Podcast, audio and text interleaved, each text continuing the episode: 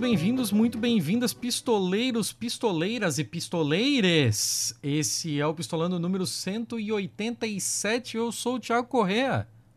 Eu sou Letícia Dacker. E eu inverti o horário de novo, né? Eu inverti as coisas de novo, botei o 187. Agora era a hora de dizer. Esse é o 187. Mas tá, você já sabe disso, então vamos, vamos seguir lá. Uh, vamos lá, vamos lá. Dona Letícia, seguimos Oi. direto pro episódio. Você quer fazer alguma algum apontamento sobre o episódio anterior, sobre alguma coisa? Não, eu acho que eu tinha alguma coisa para algum update para dar, mas eu obviamente não lembro mais. Então... Eu também acho. Mas como vocês sabem, lembrar... a gente já está um pouquinho atrasado com relação a episódios. A gente sabe é aquele negócio de sempre, às vezes é difícil fechar datas e horários. Às vezes a gente chama uma pessoa, ela ainda precisa da, fazer todo um beijamão ali de pedir autorização para falar sobre o negócio. A dona Letícia não está no seu habitat natural, né? Na é. verdade, sim, mas. É, tá. É, é, é, sim, é a dona Letícia não, não, não está complexo. em casa, então. Hoje está tudo. Eu até tô, um... mas, mas também não é, tô. Tá um tantinho mambembe. E, mas a gente vai levar. A gente vai levar. E o episódio de hoje vai ser legal, vai ser gostoso. Eu tenho certeza que vocês vão gostar. Fiquem aí. E como hoje é um dia de número ímpar, hoje é dia de ter entrevista. E com quem entrevista hoje? Hoje a entrevista vai ser. So... Não, não vou falar sobre o que é. Vamos falar primeiro com o entrevistado. Seja bem-vindo, Vitor Guida. Eu tô confuso hoje. Oi, Thiago. Obrigado aí, pessoal, ter me chamado. Obrigado, Letícia. É... Bom, é, sou o Vitor Guida e posso falar o que a gente estava fazendo aqui? Claro. A gente veio falar um pouquinho do livro Sapiens, do Yuval Harari. Aquele livro terrível. Spoiler. Spoiler. o livro é então, ruim, ponto. Muito. Então, quem é, é, eu e a Letícia já somos macacos velhos de podosfera e a gente já vem aí por pelo menos cinco anos ouvindo praticamente todos os podcasts da face da Terra recomendando esse livro. É, gente que a gente até considera muito boa, gente que a gente respeita, alguns não. Mas, mas assim, é, é verdade que o, o Yuval, o Yuvão da massa, como Yuvão dizia o pessoal do, é. do Braincast, né? Ele acabou virando aquele tipo de divulgador científico pop que eu tenho sinceras dificuldades em lembrar qual foi o último que foi alçado a esse patamar, assim. É, sei lá, a gente teve, claro, né, o Carl Sagan, a gente teve durante algum tempo o Neil deGrasse Tyson, que volta e meia pisa na bola também, mas aí é uma questão para outro episódio. E, assim, de divulgador científico nesse nível, eu não lembro desde é, o sumiço ou o ocaso do, do Neil deGrasse Tyson de ter aparecido um outro até que veio o Yuval com o Sapiens. Vocês lembram de algum? Mas o, mas o lance do Neil deGrasse Tyson também é, é, é mais pelo, pelo, pela atitude dele do que pela qualidade do que ele publica, né? Que eu saiba. Como assim? Porque ele, só, ele de vez em quando mija fora do pinico, entendeu? Ele dá umas bolas fora, dá umas, umas de, de, de, de macho né? Escroto. Não, também, aí... também, mas, mas, mas ele tem. Eu dele ter escrito alguma, alguma abobrinha assim, não. Eu não, lembro. Ele... A gente coloca no, lembra, nos links do episódio. Tem um, inclusive, eu já dei essa dica aqui uma vez, eu lembro, de um blog de um cara que é historiador da ciência é, voltado para a parte de matemática e ele fez um, uma série de posts falando sobre o tipo de cagada factual mesmo que o Neil deGrasse Tyson acabava quando, falando, principalmente quando ele falava sobre o zero. Oh, Nossa, é, então não cheguei é, a ver isso não. Eu vou, vou passar isso para vocês depois também. Mas tá, aí a gente já tá dando mais um spoiler, né? Que a ideia do Yuval também é essa, de, de um cara que, assim, tem uma especialidade, resolveu falar de um negócio que não é a especialidade dele e comete altas coisas que, assim, chamar de bola fora talvez seja ser bonzinho demais com ele. Mas vamos lá, Vitor, Não, mas eu não tô brilha. sendo bonzinha, é porque eu não tinha visto essas coisas técnicas, Thiago. Eu achei que fosse só bola fora no sentido de, de se comportar mesmo, entendeu? Ah, não, sim, o sim, sim. Tyson, ele vira e mexe, ele fala umas abobrinhas sobre ciências humanas. Ele sempre bota pra baixo ciências humanas, fala que não é... Ah, eu não sigo não é ele há mó tão tempão, então acho que não Eu tenho também visto não, não tenho paciência não, Ah, sempre gente. aparece. A gente tem aquele amigão aqui de Joinville. De, de Joinville, caralho. A gente tem aquele amigão aqui do Brasil, que, que também era do rolê da divulgação da ciência, transfóbico para um caralho. Como é que é o nome dele? Ai, que bom que não lembrar o nome dessas pessoas. Não sei, não sei de quem você tá falando. Ah, eu vou ter que pesquisar, eu vou ter que pesquisar. Depois. Mas vamos. Foco, foco. Hoje, hoje tá difícil. Foco, foco no, foco no Yuval. Foco no Yuval.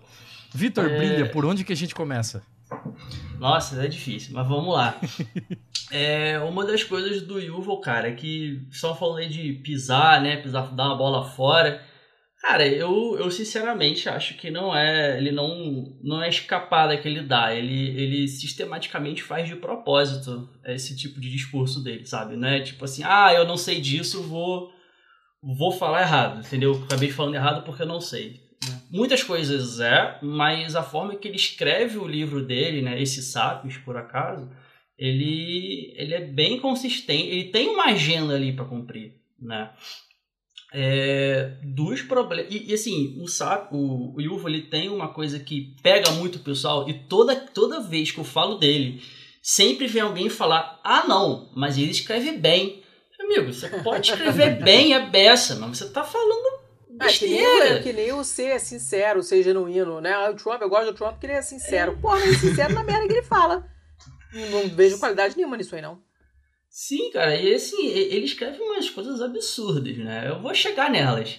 É, mas assim, o Sapiens em si, ele tem, ele já parte de um, de um tipo de livro que é complicado de escrever, ou conteúdo no geral, que é Hum. falar de história da humanidade, né? De uma coisa assim que tem milhares de contextos, né? E é extremamente complexo de lidar, que você não cabe num livro. Independente de quantas páginas esse livro vai ter, não cabe. Você Uhum. tem diversas abordagens ali, né? E aí ele tem esse problema, né? E, e ao longo do livro dele, ele tem alguns quesitos chave assim que são bem problemáticos, tá? Tem vários. O livro tem 470 páginas, se eu não me engano. Todas elas têm um problema. Todas, você lê, você fala, meu Deus, eu tô lendo isso. Mas vamos, vou, vou tentar me manter nos problemas, os maiores problemas que são presentes, assim, tanto quanto, quanto pano de fundo do livro, da narrativa dele, quanto que ele. quanto coisas mais pontuais, assim, que ele vai citando, né? E assim, a principal para mim, é, uma das principais é a noção errada que ele tem do que é progresso. Né? Ele Hum. vem falando que progresso é, significa avanço tecnológico né? e au- a- aumento da complexidade da tecnologia ao longo do tempo. Então, o que- mas por que que isso é um problema? É, ele vem falando que as sociedades humanas elas têm estágios de des- de desenvolvimento, né? E esse estágio de desenvolvimento se dá pela complexidade tecnológica delas. O que a arqueologia e acredito também que a antropologia ela, ela, elas batem muito nisso porque isso não acontece. Ele, ele vem falando que o Sapiens ele vem falando que ah, primeiro começaram os caçadores-coletores que viviam todos no bem bom, né? É, na maravilha. Hum. E aí ah, eram cida- eh, sociedades muito simplórias, não tinham muita complexidade, e aí vem a agricultura. E com a agricultura as coisas começam a se ficarem mais complexas, né? Começaram a ter eh, assentamentos, começaram a ter a, a densidade demográfica aumenta, e aí vem as cidades, e com isso o Estado, porque precisa do Estado para manter a hierarquia, para manter o controle. Do Estado a gente vai chegar à civilização. Né? E a civilização, é o próximo passo dela é o ápice, é o melhor, é o capitalismo. Né? Essa é a escadinha que ele faz e que é uma noção, essa noção de evolução social não é, não é exclusiva do, do discurso do Harari. Isso é o que está no imaginário social e vem, de- vem sendo defendido desde o século XVIII. Ele é uma rampinha mesmo, né? Tipo, É, isso aqui é inferior, ele vai subindo E o, e o super, mais eurocêntrico que isso, impossível, né? Não, não tem como, né? Então tem outros grandes livros que falam de uma forma ou outra de história mundial que vão pelo mesmo caminho, tá? É, por exemplo, os do Jared Diamond, né? O Armas de Amizaça é outro, mas isso aí é para outro ponto. É, mas aí, e ele vem com essa ideia e ele coloca, por exemplo, que caçadores, como você faz esse tipo de, de divisão, né, de um sendo maior que o outro, você está comparando formas diferentes de vida, modos de vida completamente distintos, né, e, e colocando um em tom de igualdade ao outro. Só que ele está esquecendo, ou ele omite, né, que modo de vida caçador-coletor, ele existe ainda né? Estamos em 2023, uhum. ainda existem povos caçadores-coletores. Do quando surgiu a agricultura, você ainda tinha povos caçadores-coletores. Quando surgiu quando consegui, quando desenvolveram a agricultura, tem povos que chegaram, olharam assim, experimentaram a agricultura e falaram: "É, não é para mim não".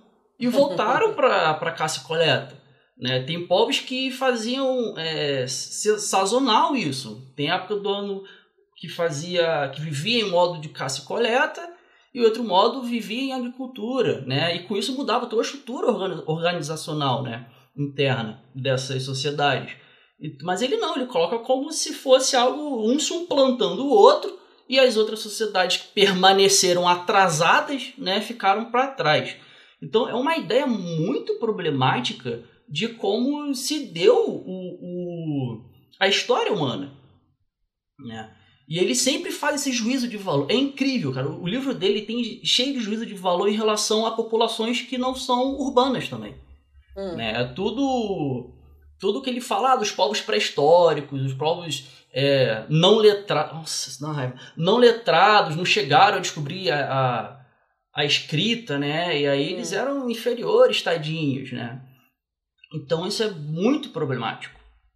É uma outra coisa que decorre disso também é que ele, ele faz toda essa narrativa inspirado em, em hobbies, né? Ele chega a falar que o, quando você só vai ter é, como é que eu posso dizer isso?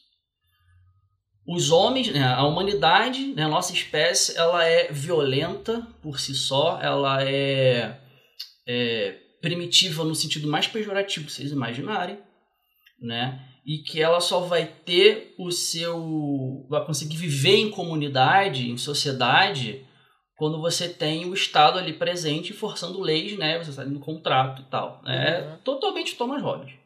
Ele tira isso, né? Ele não, ele não existe evidência disso. Né? Ah, tem até um, um, um livro recente agora, escrito pelo David Graeber e o David Engel, que o David Graeber é um antropólogo né, que faleceu recentemente, e o Engel é um arqueólogo, que batem de frente com isso, assim, né, que é o despertar de tudo. Né? É, ah, bate eu tô, de frente. Eu tô, eu tô com esse livro me esperando para ler. Leia, é muito bom. É, então ele bate de frente com essa visão e traz vários, vários é, argumentos e fontes, né, evidências disso. Né? Não é só ir tirando vozes da minha cabeça igual o Harari faz. Então, essa ideia de progresso do Harari, ela permanece durante todo o livro e sempre também associada a essa questão de avanço tecnológico.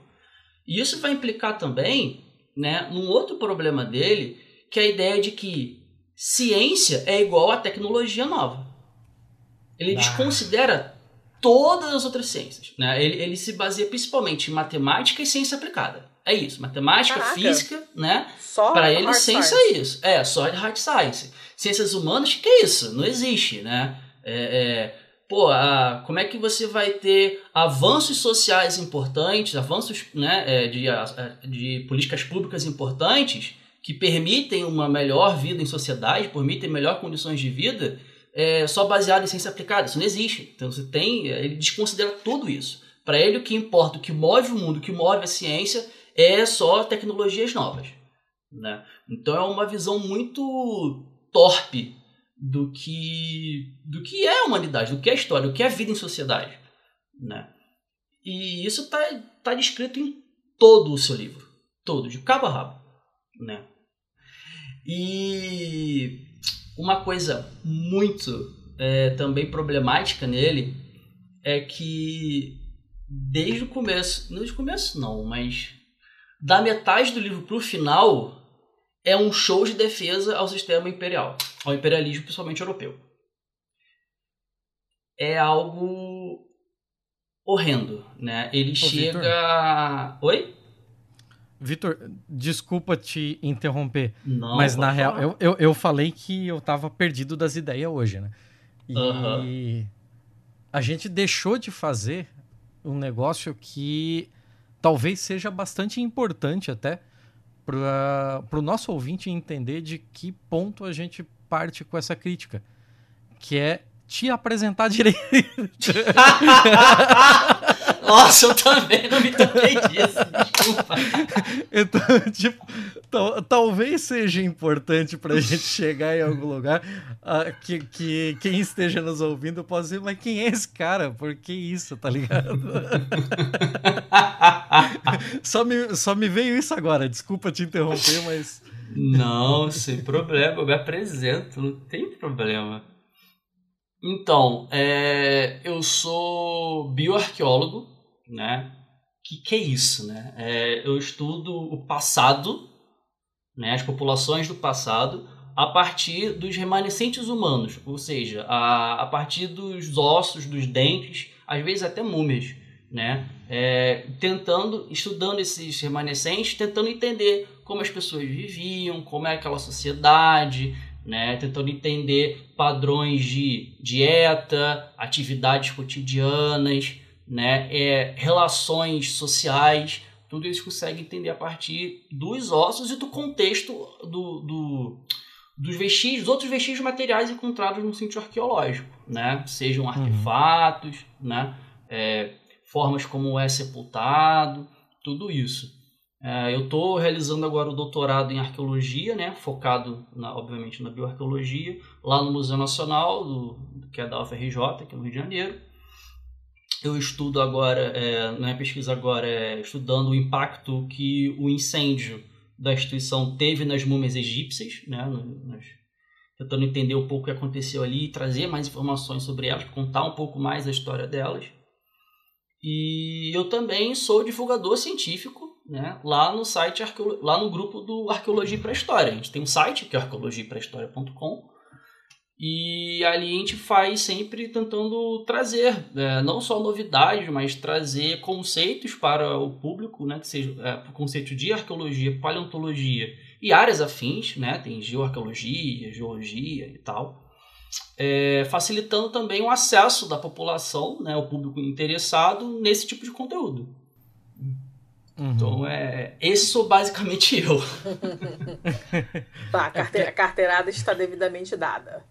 É que a gente já começou falando um pouquinho com relação a esses, a essas falhas dele, né? Justamente nessa parte do, do início do que seria a civilização, né? Que é exatamente onde, onde te aperta o calo, né? Sim, é, assim, é, eu, eu, o livro ele, ele abrange várias questões, né, que assim, tem coisa que eu não sou capacitado para falar. Quando ele tá falando de dinheiro, de invenção, né, de, de o impacto uhum. da religião, ou então como é que a fofoca foi contribuinte para a nossa sociedade, eu não tenho tipo de estudo suficiente para falar disso. Então eu uhum. nem, nem abordei isso na crítica porque não é da minha alçada. Mas quando ele começa a falar de arqueologia, paleontologia, né? Eu sou, eu sou graduado em biologia, então eu tenho algum conhecimento, né? E o Pedro Tulipan, que é a pessoa que escreveu junto comigo algumas partes, também ajudou nisso, né? É, então a gente, com ciência, né? Ou até imperialismo, arqueologia, a gente estuda isso. Então, dói um pouco, né? A gente fica horrorizado com as coisas. Mas assim, na, nas partes em que ele ele peca, em que ele tem um erro factual da parte de arqueologia, assim. É, ele esse erro ele se dá por uma por uma fonte defasada, por alguma coisa assim de tipo ele não usou a melhor a melhor pesquisa possível com relação àquilo ou, ou simplesmente ele foi para o lado que convinha para a narrativa que ele queria dar naquela linha do tempo. Os dois. Hum. Porque... Você chegou a fazer uma, um levantamento da, das fontes dele? Eu fui atrás de algumas, não fui atrás de todas, porque eu não tenho esse tempo todo. Mas, é, mas a questão é a seguinte: é difícil você buscar as fontes do Harari porque ele não cita as fontes. Hum, já tem essa. Então, é, por exemplo, quando. Não sei se o seu, seu público está acostumado a ler artigos né, acadêmicos ou até livros um pouco mais densos que tem essa questão de referenciar tudo o que diz, o Harari não faz isso. Ele geralmente, as fontes que ele usa geralmente são tipo assim, ah, tem uma. Quando, quando tá falando de proporções, de porcentagens, de estatística principalmente, né? Ou uma matéria que saiu, aí ele bota uma nota, ele bota lá a notazinha, um, e no final você acha algumas referências.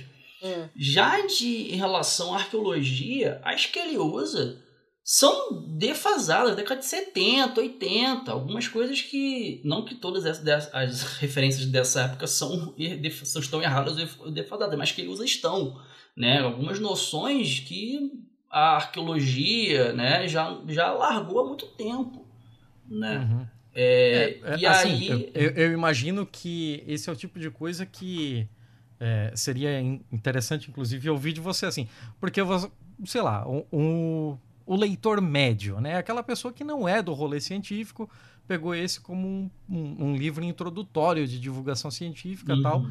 E aí o cara esbarra com um negócio desse, porra, de repente a referência dele é esse livro aqui dos anos 70 para falar de arqueologia. Mas aí o cara vai pensar, cara, o cara tá falando de um bagulho de 5 mil anos, tá ligado? O bagulho uhum. tinha tinha 4.970 anos e agora tem 5.020. Então, tipo, foda-se. Uhum. Era um negócio velho que continua sendo velho, não deve ter saído nada de novo. Não, é, é assim, são coisas absurdas, tá? É, eu vou citar aqui um caso que tá até aqui na crítica, que é o seguinte, é, principalmente quando ele faz de caçador-coletor. A, a, a, a, questão dele, caçador-coletor, ele chega a falar que caçador-coletor é, não ligam para o futuro porque viviam um dia de cada vez, tendo dificuldades em conservar comida ou acumular posses. Não existe evidência nenhuma de que isso era assim, hum. sabe? É, é, uhum. é, porque ele tá botando um, ele tá como posso dizer, ele tá imaginando que a vida dessas pessoas eram assim porque a o que a gente tem de vestígios materiais né, principalmente de tempos muito antigos, são realmente mais, mais parcos, né? não são tão exuberantes como você está um tempo histórico. Você tem aí outras coisas né, é, mais bem preservadas.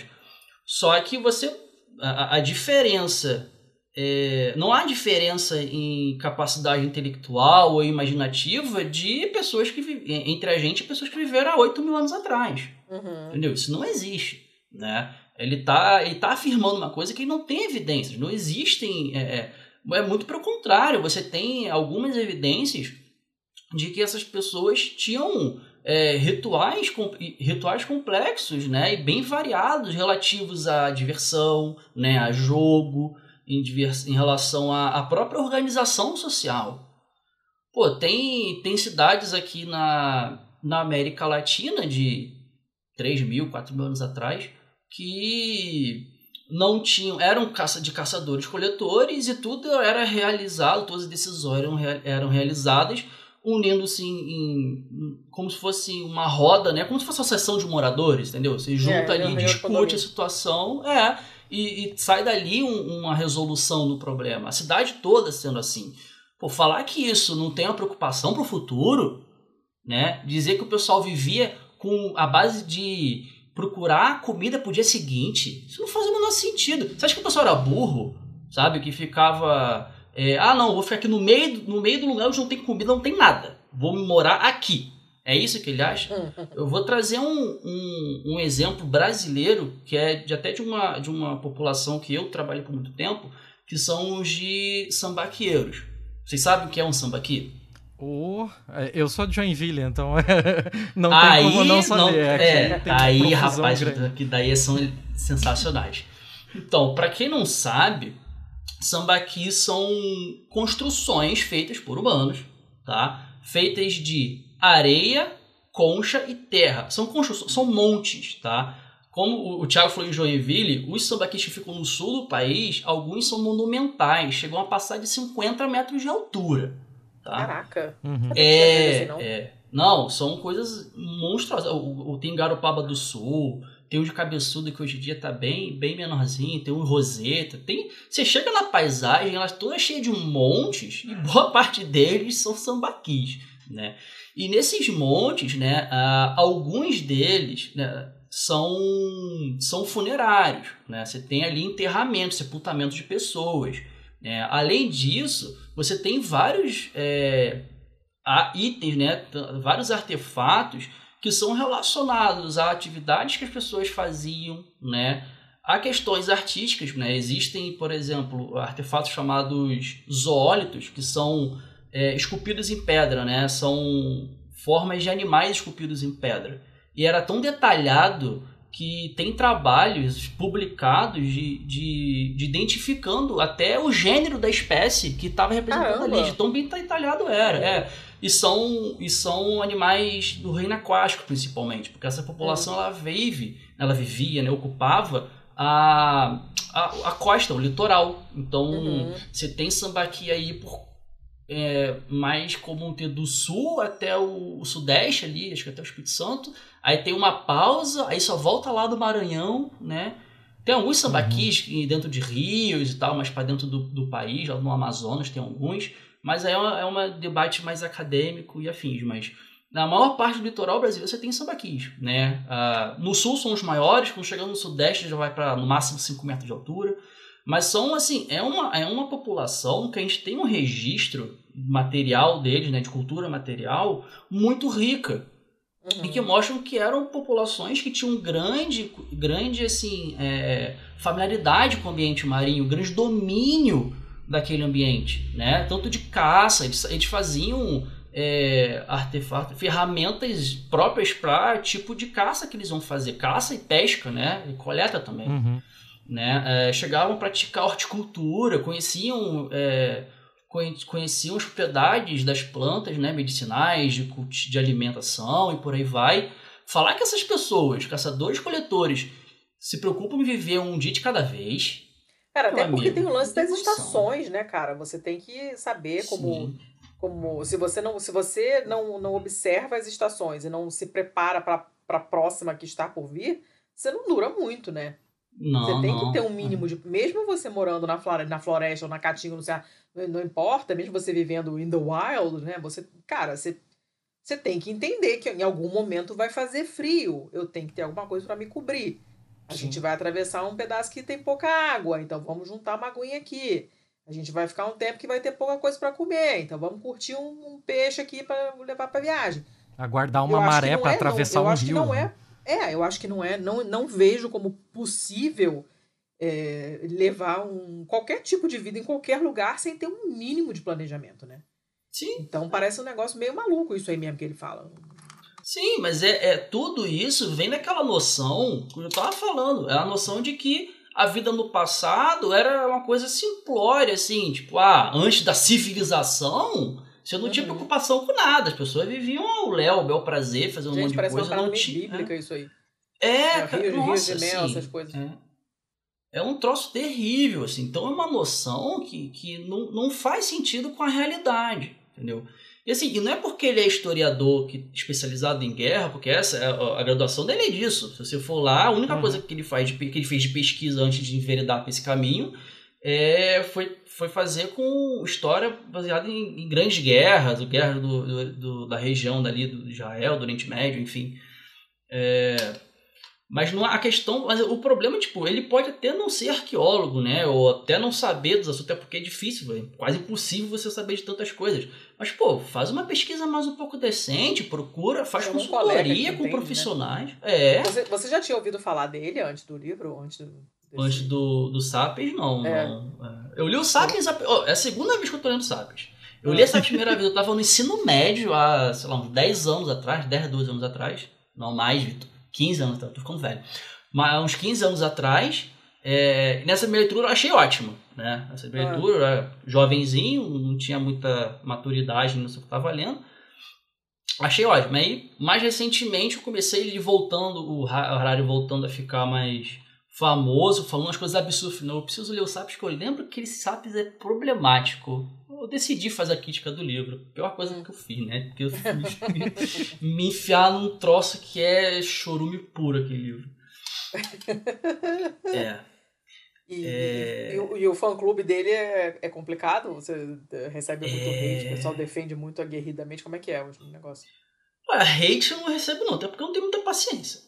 Mas, assim, tem sempre gente falando: ah, mas ele é importante porque ele pelo menos introduz as pessoas nesse tipo de, de, de questão, né, de história da humanidade, que é um item que é um tema que não é tanto, não tem tanto material disponível para o público. Eu falei, olha, se ele escreve, se fosse apenas erros, conceito, algum apenas erros tipo de no sentido de, pô, eu errei aqui uma coisinha, tá desatualizado, né? Ou, pô, eu falei que, sei lá, caçador-coletor vivia de uma certa forma, mas não é muito bem assim, tem outras variantes. Beleza, não teria tanto problema. Mas o cara, ele usa, ele escreve o livro para defender uma narrativa que é apenas a defesa do sistema capitalista. E ele usa os mais os argumentos mais fracos e falhos possíveis. Entendeu? Cara, ele defende o imperialismo. No livro está defendendo o imperialismo. Ele chega a falar. É, muitas pessoas. É é? As pessoas geralmente falam que o imperialismo é tudo é ruim, não sei o quê, mas se não fosse o imperialismo europeu, a gente hoje não teria a boa parte da cultura. Ele fala isso, a cultura, das leis. É, é, é, ele, ele cita. Eu não estou zoando. Ele escreve isso. Sabe? As pessoas. Aí quando eu cito, quando eu citei, né, que ele faz a defesa do imperialismo, as pessoas falam, não, mas ele só está descrevendo. Porque foi assim que aconteceu. Eu falei, não, meu amigo, não foi assim que aconteceu. As coisas não ficaram boas porque aconteceu o imperialismo. Entendeu? E ele bota a, a cultura mundial, a, a, a, a Europa, né? Porque o resto do mundo que se dane, porque no imperialismo você, você tem toda a época da colonização da, dos, dos estados africanos, das nações africanas, né, daqui da América Latina, da América do Sul toda e, e da América do Norte, destruindo tudo, né, acabando com, com sociedades inteiras, acabando com culturas inteiras. Ah, e isso é criar cultura. Um chapéu. Né? É, então assim, é, tem uma tem uma coisa que ele fala que ele chega a falar que se não fosse o que por causa do imperialismo europeu a, os países que foram colonizados tiveram a, a noção de direitos humanos, porque os, os ah, colonizadores sim, chegaram lá e trouxeram essa cultura deles, São esse modo de vida, de isso, uhum. e assim iluminaram né, esses povos colonizados, tadinhos, que não têm noção da realidade, né? É aquele fardo do homem branco. Então, assim, é algo assim, é, é nível baixo de argumentação. E você lê aquilo e você fala: caraca, como isso aqui está sendo publicado e divulgado para todo mundo, falando que é um ótimo livro de história humana.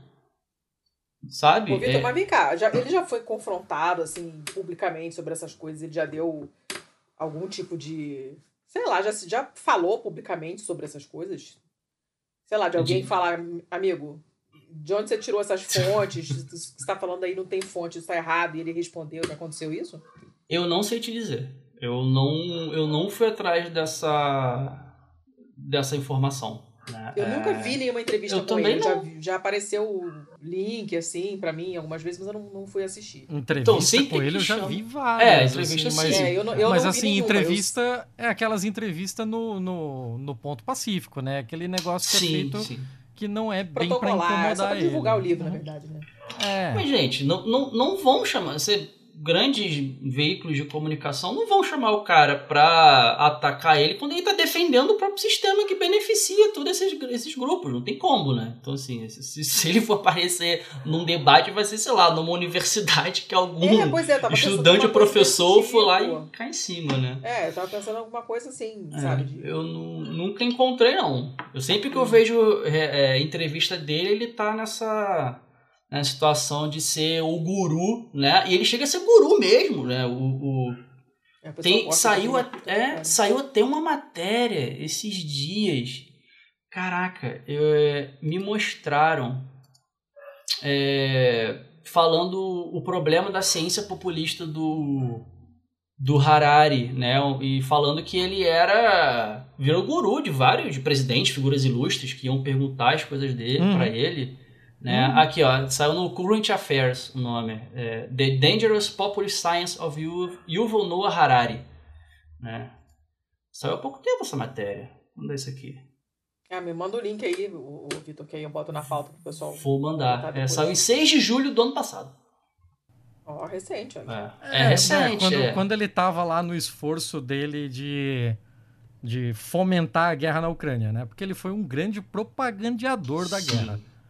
A gente, talvez, se der tempo, a gente pode falar um pouco sobre isso, mas acho que a gente tem, tem coisa pra caramba pra falar do livro ainda.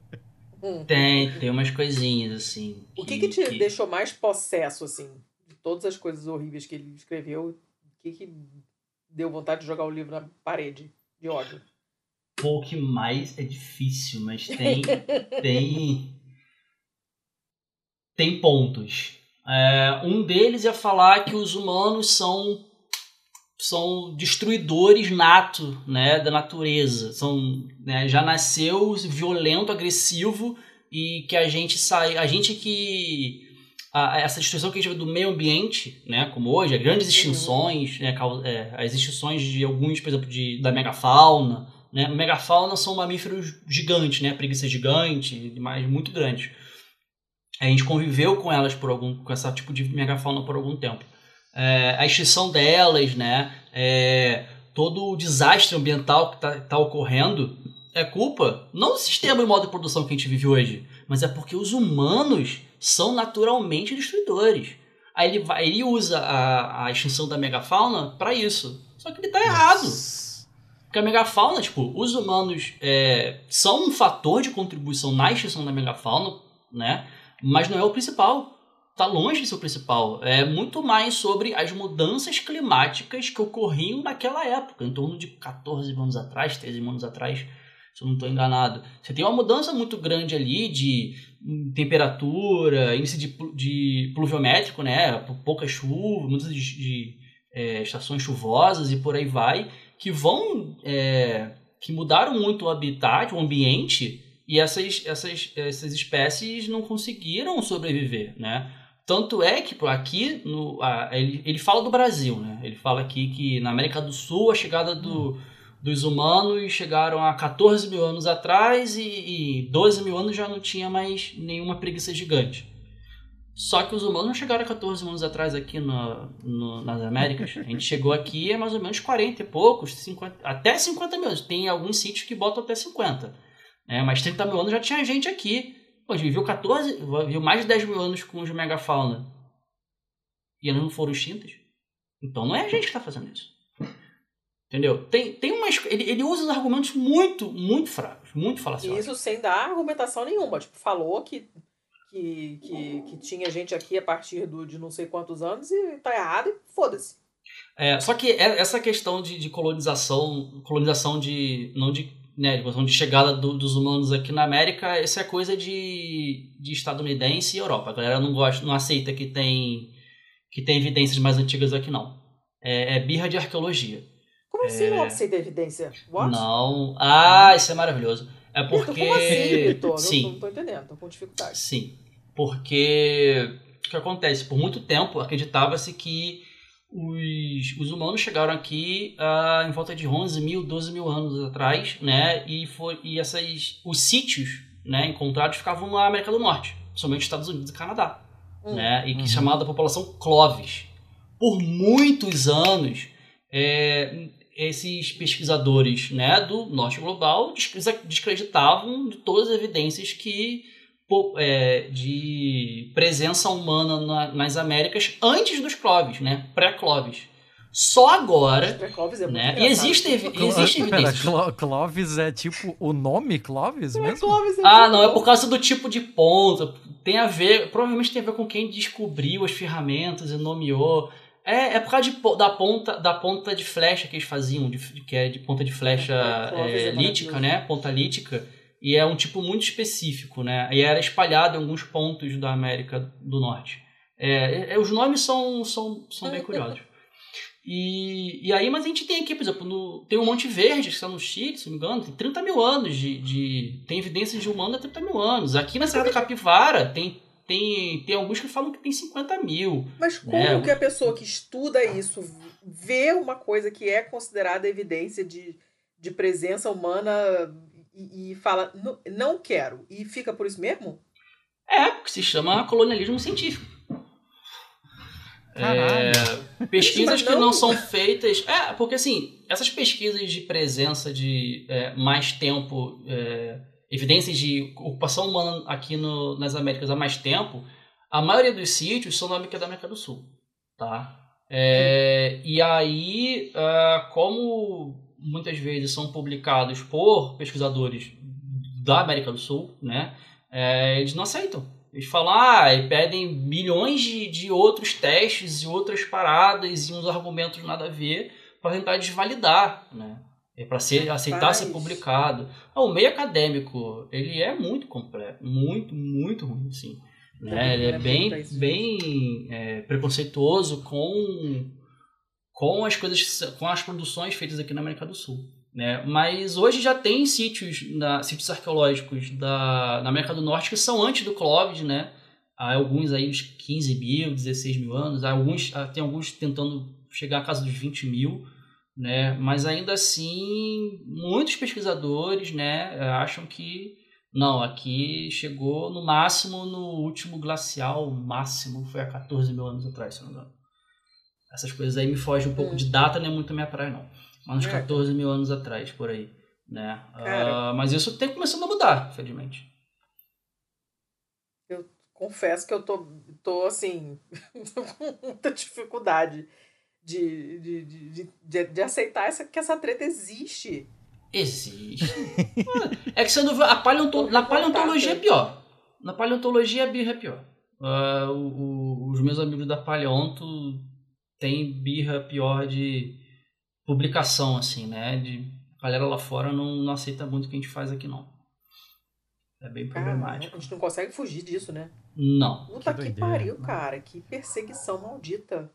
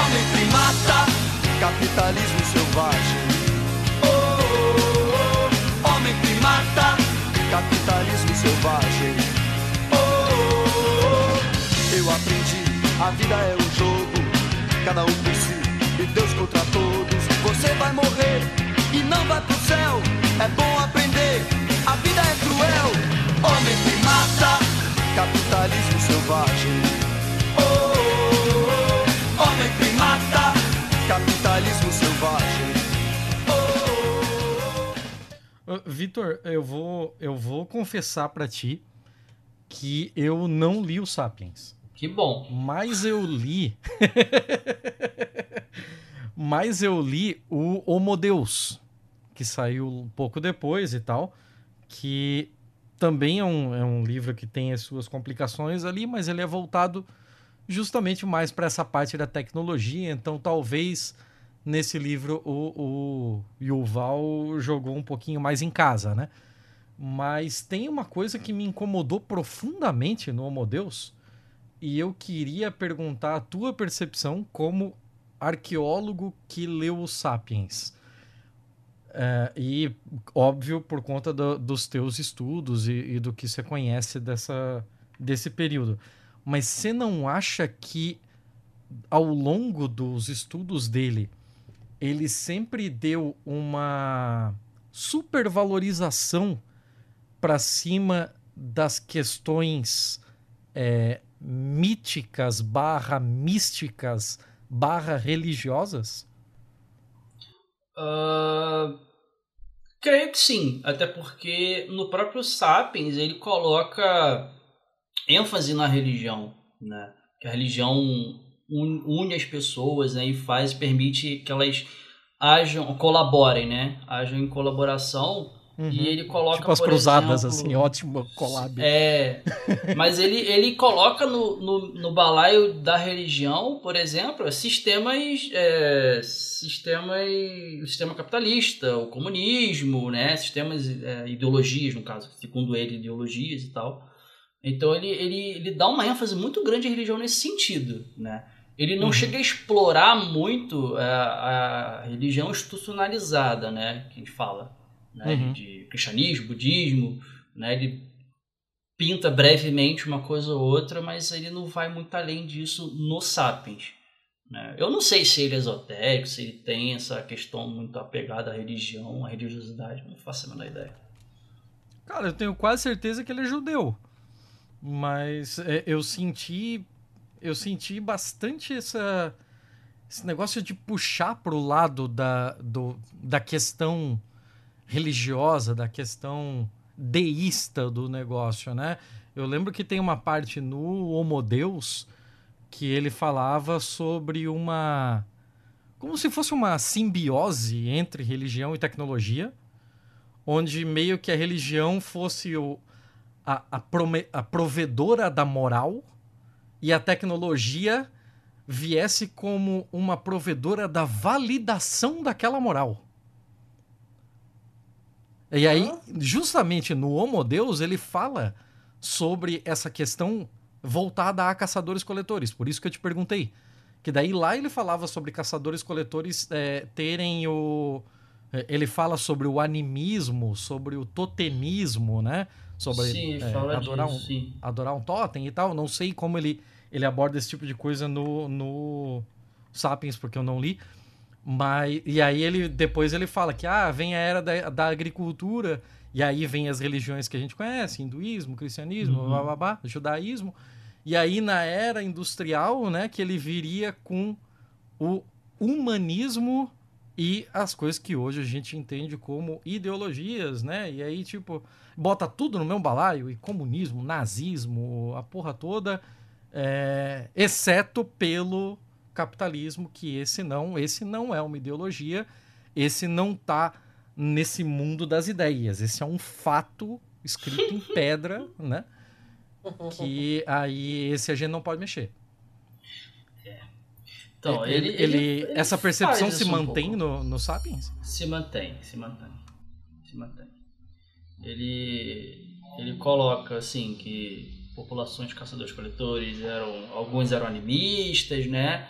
É, e tudo naquela noção de que ó, é muito rudimentar, esse pessoal aqui é muito simples, né? Ele vai uhum. falando dessa complexidade, aumentando até em relação à religiosidade.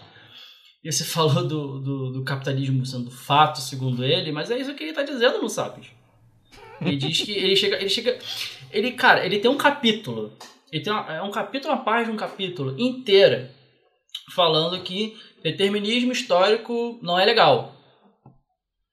E ele bota, ele chega a falar que não, onde a gente está, por onde a gente está se encaminhando, é um fato e é inescapável. A seta da história, tem um capítulo a seta da história, que é o capítulo 9, 8, sei lá. É, é capítulo 9, e ele fala que não, a gente está seguindo para uma sociedade é, globalizada, uma única grande sociedade, né? Ele chega a fazer essa previsão, né? Eu nunca vi né, essas coisas acontecerem, né? A gente não, a gente não faz isso nem na arqueologia previsão e tal é, de que a gente vai seguir seguindo por esse caminho e que o capitalismo ele é inevitável, inescapável. É, é o ápice. A gente só, ele fala que a gente só tá aqui, a, a, a nossa sociedade só progrediu, né, no sentido de, de progresso, de, de avanço tecnológico né, e civilizatório, segundo ele, por causa do capitalismo. Se não fosse o capitalismo, tivessem pessoas é, é, empreendedores, uma palavra ah, no corrente aí, né, de, de industriais, né, pessoas do setor do capital, grandes capitalistas, para fomentar a pesquisa, a ciência, a gente estaria até hoje lascando pedra. E ele bota lascar pedra como algo inferior, tá? Ele não falou isso, mas é, ele não falou que estaria lascando pedra, mas o sentido é esse, né? E para ele lascar pedra é algo muito inferior que não precisa de, de conhecimento algum. Errado está ele, lascar pedra é difícil pra caceta. É, é, sobre ainda sobre o Homo Deus, né? Ele chega, ele faz toda essa, ele discorre sobre tudo isso para dizer que hoje a gente vive num novo paradigma ou a gente está entrando nesse novo paradigma em que a nova religião vai ser o dataísmo. Nossa. Esse é o rolê dele, assim, ó. Tipo, esse. Basicamente o que eu falei aqui é todo o Homo Deus. Ninguém mais precisa ler. É, a única coisa legal dele é o título, porque dá para fazer aquele negocinho de falar fofinho, Homo Deus. Mas.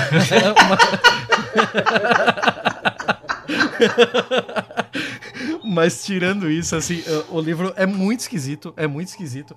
É legal conversar contigo porque você tem toda a perspectiva de história e de arqueologia de como ele fala altas bosta das antigas. E eu, como pessoa de TI que estuda data science, tô olhando pro Modeus e vendo que ele fala altas bosta do presente e do futuro, tá ligado?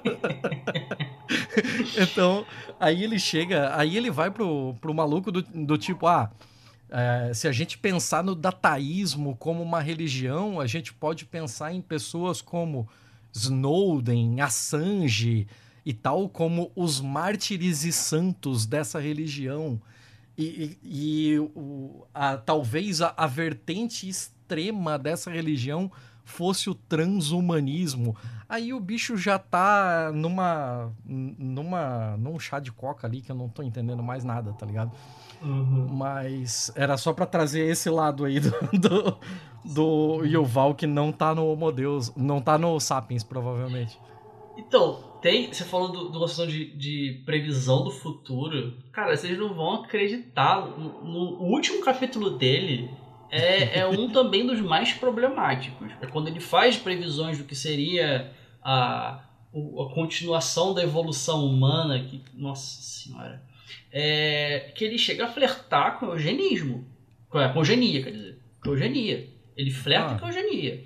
Em que sentido? Ele, em que sentido dele falar que uh, hoje com conforme com esse com a o passo que está acontecendo as invenções né e o conhecimento a respeito da bioengenharia principalmente né que vai mexer tanto com a questão de genética quanto de é, criação de componentes é, biocomponentes né é, é artificiais.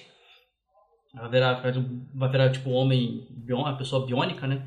É, uhum. Tipo cyberpunk. É, que é exatamente agora... a pira do transhumanismo. É, então, e aí ele fala, e quando ele chega na parte de genética, né, de manipulação gênica, ele fala: Não, mas olha só, com as técnicas que estão sendo desenvolvidas que permitem a gente editar, editar o genoma, o genoma, os genomas, né, inclusive o genoma humano, a gente vai, por exemplo, poder evitar que doenças sejam apareçam, você pode tirar as doenças já no, no, no, no DNA, da, no genoma da pessoa que está para nascer, né? Você vai poder evitar um monte de problema.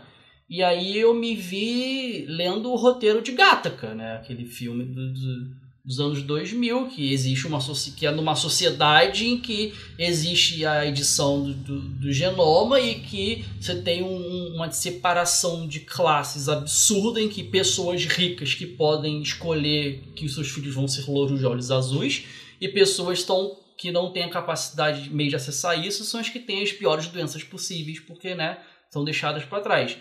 E, ele não aborda nenhuma questão ética. Ele fala até que a, as, a, a, os debates éticos em relação à edição de, do, do, do, genoma humano está, é, são obstáculos no desenvolvimento dessas tecnologias. Então, é, Caraca! É, é uma parada totalmente eugenista. Ele é o cara tecnocrata mais distópico possível, assim, né? Sim, que, que loucura, cara, que loucura. É, é, curioso ele pensar esse tipo de coisa, porque assim, né, se você tem uma pessoa que, sei lá, faz algum tipo de modificação genética para, sei lá, deixar de ter alguma uhum. vulnerabilidade, alguma eu não faço a menor ideia e vocês que são da biologia que me ajudem, mas essa porra não seria passada geneticamente para um para um, não, não seria herdada por um filho? Não, você só consegue é, é, quando a passagem, a hereditariedade de, de características é, que estão no gene é só quando você quando o gene está em células reprodutivas, né? Células germinativas. Quando você está em células somáticas que vão estar tá na forma do corpo e por aí vai, né? Não são que vão tá, não, tá, não estão na reprodução, é, essas coisas não passam à frente, entendeu? Só saquei, saquei. Tá, é, por exemplo, é, seria como se não saindo um pouco de, de, gene, né? Mas tipo, ah, eu fiz uma cirurgia pra, sei lá, melhorar, mudar o meu nariz. Meu fi, meus filhos não vão nascer com o nariz que eu tenho agora, entendeu? Porque foi na parte física, né? Tá indo uhum. parte somática. Enfim, é, mais eu, ou menos eu, isso, né? Eu tô um tanto confuso com relação a isso, porque meio que isso em parte contradiz uma parada que ele falou no Homo Deus. Porque é, em, em, determinado ponto do Homo Deus, ele faz uma comparação. E assim, se alguém leu o Homo Deus aí e eu tô falando altos errado, é porque tem uh, uns alguns anos já que eu li isso, eu tô citando de cabeça. Mas aí me corrijam aí, beleza.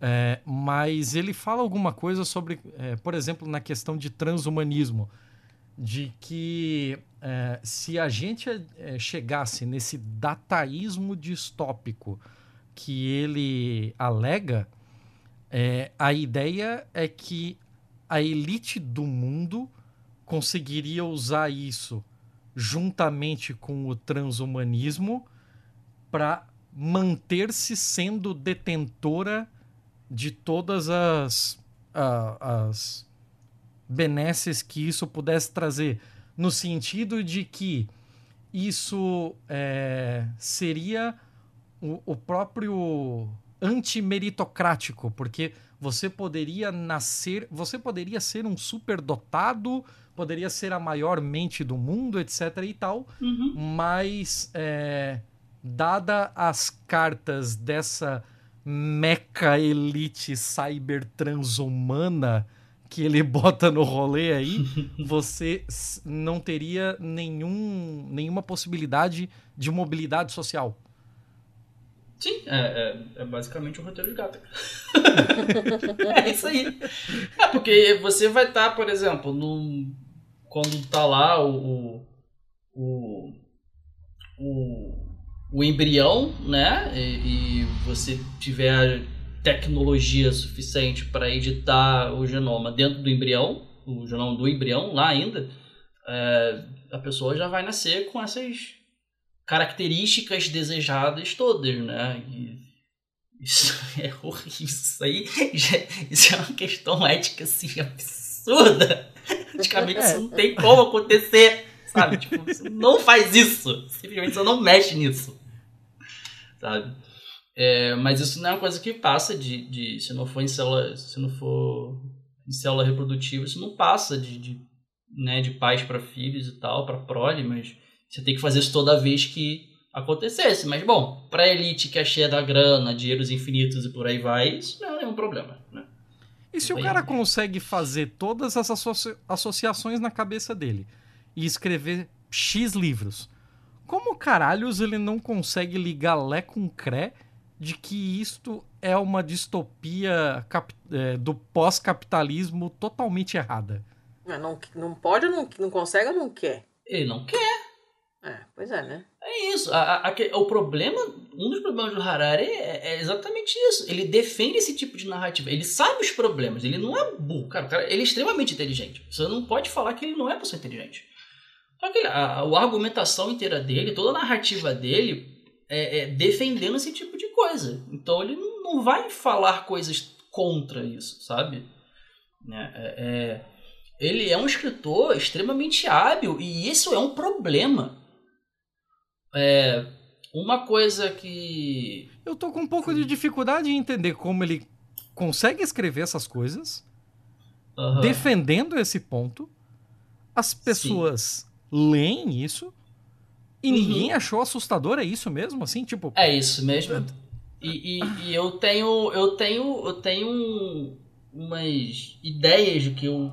Né, lendo o Sapiens, eu comecei a formular algumas ideias em relação a como é que ele consegue fazer isso. Eu posso estar é. completo, eu posso começar a falar um monte de baboseira aqui, porque eu não, não trabalho com essa linha de conhecimento, mas são coisas que eu, que eu fui percebendo. Por então, exemplo, como? ele escreve, eu falei, escreve bem, né? Então é o Hum. seguinte, ah, muitas das coisas, os absurdos que ele fala, muitas vezes ele coloca como perguntas, sabe? Tipo, ah, eu não estou afirmando isso, Hum. eu estou perguntando, será que, que é bacana? Por exemplo, vou dar um exemplo concreto que tem no Sapiens, tá? É, ele tem uma parte que ele fala de sexo e gênero, né? Ele começa a falar que ele tem vários erros conceituais de sexo e gênero ali, mas enfim, não, não vou entrar nesse assunto aqui, é, porque senão eu vou ficar até amanhã falando. Mas ele chega a falar, por exemplo, de. é, ele começa a falar que, ah, homens e mulheres, né? é, e aqui homens e mulheres, é, para ele, é indivíduos masculino e feminino, ele está se referindo a isso. é, são. tem diferenças biológicas, não sei o que e tal, é, mas não que vão. que não refletem na cultura, né? Nas suas aptidões e tal. Até aí, todo o discurso coerente, né? Mas aí ele chega a falar de patriarcado, né? Tipo, aí começa a falar, ué, se não há, não há nada universal na biologia, por que, que o patriarcado é um sistema, né? É um sistema quase que universal em diversas culturas. Hum. E aí fala, será que tem uma explicação biológica para isso? E aí ele começa a citar Nossa. algumas teorias, né, que, que são três ou, três ou quatro teorias que tentam explicar isso, e ele fala que essas teorias estão erradas, ele não, Hum. não as defende, né? Então ele traz um, contra, um ponto errado, ele contrapõe ele, mas logo em seguida, mas se elas estão erradas, Hum. será que tem alguma tem que ter alguma outra explicação biológica para isso? Não tem? Sabe? Ele planta a sementinha ali de que de, de- desses absurdos, sabe? Sabe o que, que parece? Isso parece coisa de filme de, de tribunal americano. Que o advogado de defesa começa pintando um, um retrato péssimo do cara pra admitir que o cara é ruim, mas aí Sim. em algum momento tem o mais, né? É. Que é o, O que nome disso é tudo sempre. falácia, né? É, é o cara que chega no tribunal e pergunta: é, faz quanto tempo desde a última vez que você bateu na sua mulher? Tipo, não interessa se você vai dizer eu nunca bati na minha mulher. Cara, ele já fez toda a pergunta, dando a entender que você bateu na sua mulher. Sim, e, e, e, assim, tem, tem outras questões dele também, que é. Ele começa a colocar as coisas como se fossem fatos e não a opinião dele. Hum. É outra forma também do pessoal comprar. Toda essa questão do imperialismo que eu falei de defesa do imperialismo, né? É isso, ele coloca como se fossem fatos, não tipo, ó, o imperialismo ele aconteceu assim, assado, né? Ele trouxe coisas maravilhosas pra gente, trouxe cultura, trouxe ciência, né? É, e com isso a sociedade, a civilização ocorreu. Ele está dizendo como um fato. Ele não está falando, ele não bota nem juízo, muitas vezes nem juízo de valor, né? E, e eu falo isso porque todas as vezes que eu critiquei, às vezes que eu critiquei o Sapiens publicamente, aí no, principalmente no Twitter, onde eu sou mais ativo, as e falando do imperialismo, as pessoas, não, ele não está defendendo o imperialismo, ele está falando que é exatamente isso que aconteceu. É um fato. Você tá entendendo? Ele falou que as Uhum. coisas boas do imperialismo é um fato. Se não fosse imperialismo, a gente- sei lá, se não fosse a Segunda Guerra Mundial, os, experi- os experimentos é, nazistas no campo de concentração, teria, sei lá, antibiótico.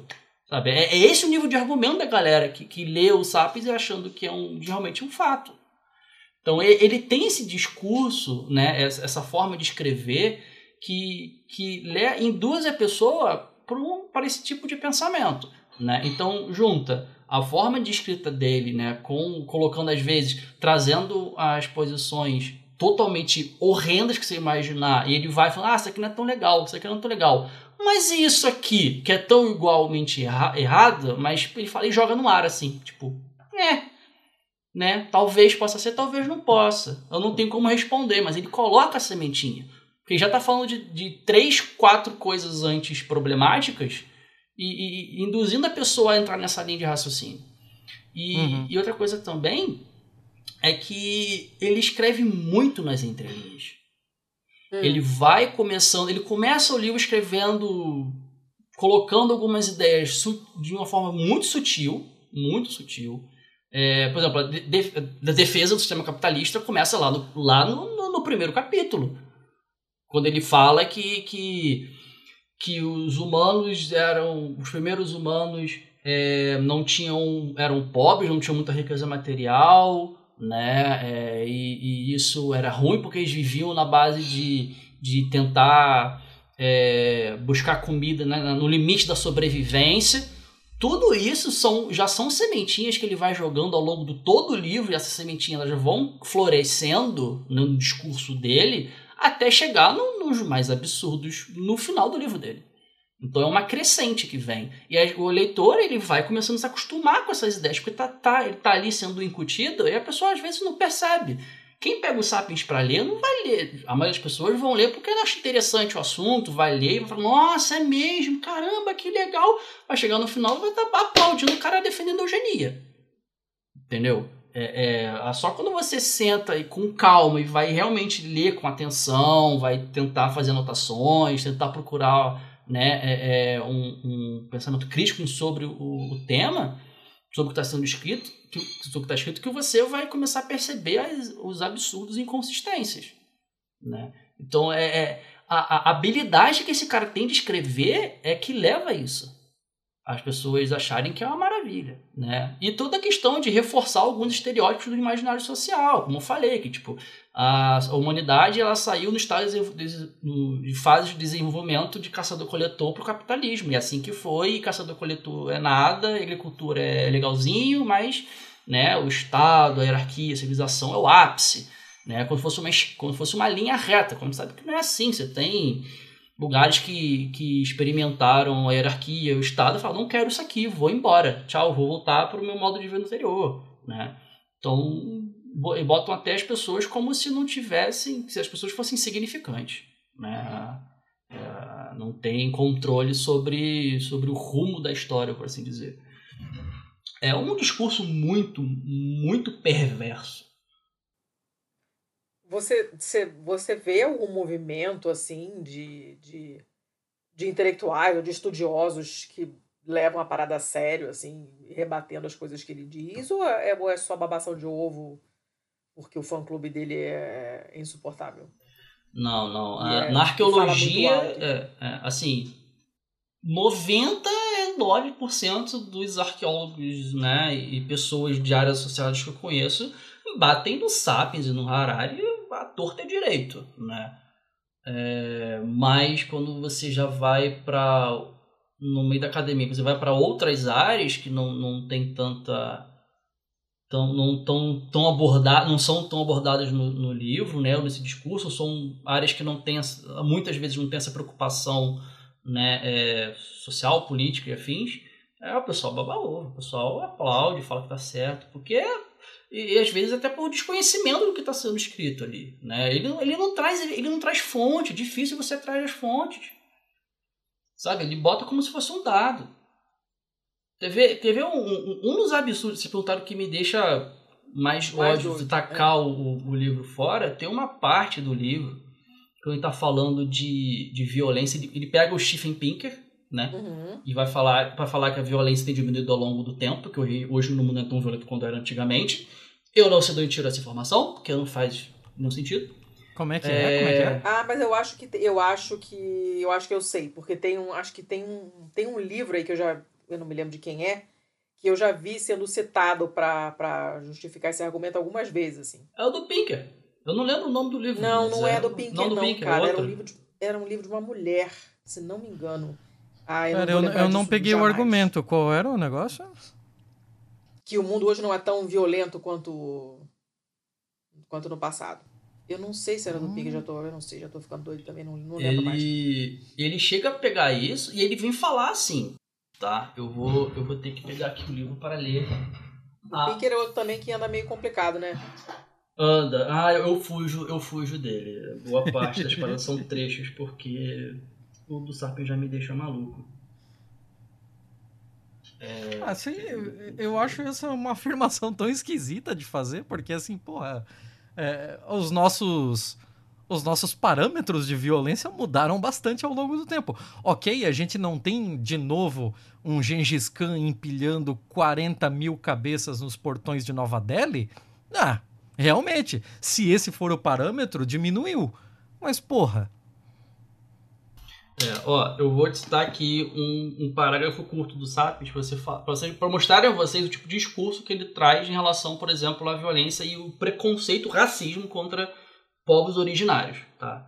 Ele está falando de violência diminuindo, né, falando de Estado, o Estado agindo com uma força, mesmo que violenta, ela traz mais paz e controle que outra coisa. Ele chega a falar.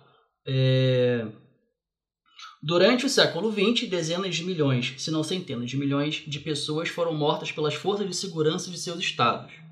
Mesmo assim, de uma perspectiva mais ampla, os tribunais e as forças policiais estatais provavelmente aumentaram o nível de segurança em termos mundiais. Até numa ditadura opressiva, o cidadão comum moderno tem muito menos probabilidade de morrer pelas mãos de outra pessoa do que nas sociedades pré-modernas. Aí vem. Em 1964, uma ditadura militar foi instalada no Brasil, governando o país até 1935. Durante esses 20 anos, centenas de brasileiros foram assassinados pelo regime e milhares foram presos e torturados. No entanto, mesmo nos piores anos, o cidadão comum no Rio de Janeiro tinha muito menos chance de morrer pelas mãos de um ser humano do que um membro das tribos Waorani, Araueté e Anomami, grupos indígenas que vivem no interior da floresta amazônica sem exército, polícia ou prisões. Estudos antropológicos indicaram que entre um quarto e metade dos homens dessas tribos morrem mais cedo ou mais tarde em conflitos violentos por propriedade, mulheres ou prestígio. Ele escreve isso. Isso Caralho, eu tô vendo, página velho. 338. Isso. Difícil defender, né? Caralho! Eu, isso é no final do livro. Porra, eu tô até meio abobado agora. É, assim, eu, eu não sei nem como responder, tá ligado? Porque, mano. Peraí, tem, tem tanta coisa aí pra, pra, pra apontar. Ah, isso aí é o clássico, é o clássico do, do das viúvas da ditadura dizendo que na, nessa época era bom porque não tinha assalto. Sim. Né? Então, todo, é... o resto, todo o resto era ruim, mas pelo menos não tinha assalto. É, né? é o tipo de raciocínio que o pessoal faz. É, é como um senador que eu vi falando ontem na comissão de educação da, da, da, da Câmara, um, um, deputado, que, que falando que, pô, no, no meu tempo, a gente tinha o professor com uma pessoa quase da família, se tinha muito respeito ao professor, não sei o quê. Amigo, no seu tempo, o índice de analfabetismo do Brasil era de 85%. tá ligado? Você, por estar na escola, você já era um privilegiado do caralho. Nossa. Então, tipo, porra, tem, tem uma falta de equivalência de referências aí que que é muito sim, complicado, sim. né, cara? Aí que, e aí ele cita um artigo, né? Esse aqui tem uma nota assim, de um artigo que foi feito por Walker e Bailey, Body Count in Lowland South American Violence, página 30. P30, 30 páginas. É, e é uma, um, tipo, é uma pesquisa que não foi nem feita por brasileiros, ou sei lá, sabe? Tipo, é um troço bizarro, inacurado, né? Hoje a gente sabe, tem evidências mais do que claras de que isso não é um caso, porra. Então, é assim, é, é um nível de, de argumentação assim, é isso que está escrito o livro inteiro. Os livros do, do o que está escrito no livro, em diferentes questões, é nesse nível de, de, de perversidade. Sabe? Ele chega a falar. ele chega a falar aqui, no outro momento que ele está falando das guerras e tal, que foi por causa da bomba atômica que acabou a Segunda Guerra Mundial.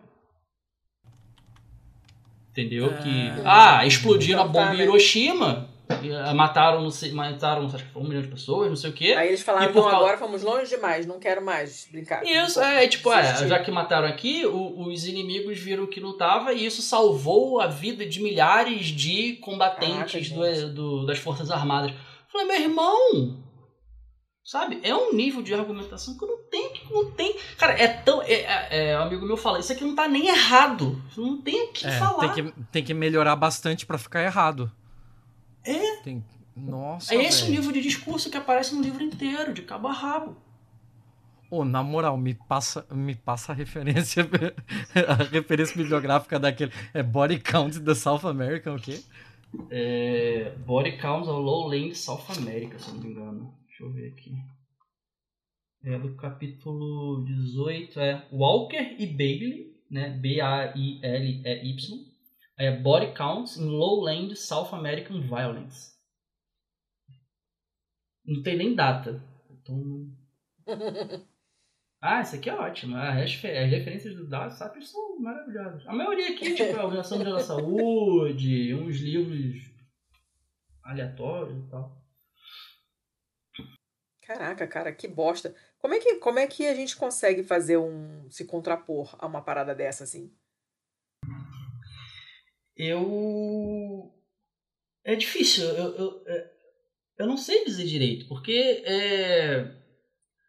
tem que começar da base, né? Tem que, isso chega a, a falar na, na, própria, na própria comunidade, né? Mostrar, é, é, trazer mais debates a respeito dessas questões sociopolíticas, né? Até do, do- da humanidade, talvez, né? É, é, entrar em colégios, fazer parte da, da, da grade curricular, né? Ah, criar livros, escrever livros, materiais que, que falam, né? que contrapõem esse tipo de, de pensamento, porque é uma coisa que está no imaginário social. Uhum. Tudo que ele fala aqui, boa parte é senso comum. Você vê as Uhum, pessoas uhum. replicando esse tipo de pensamento, sabe?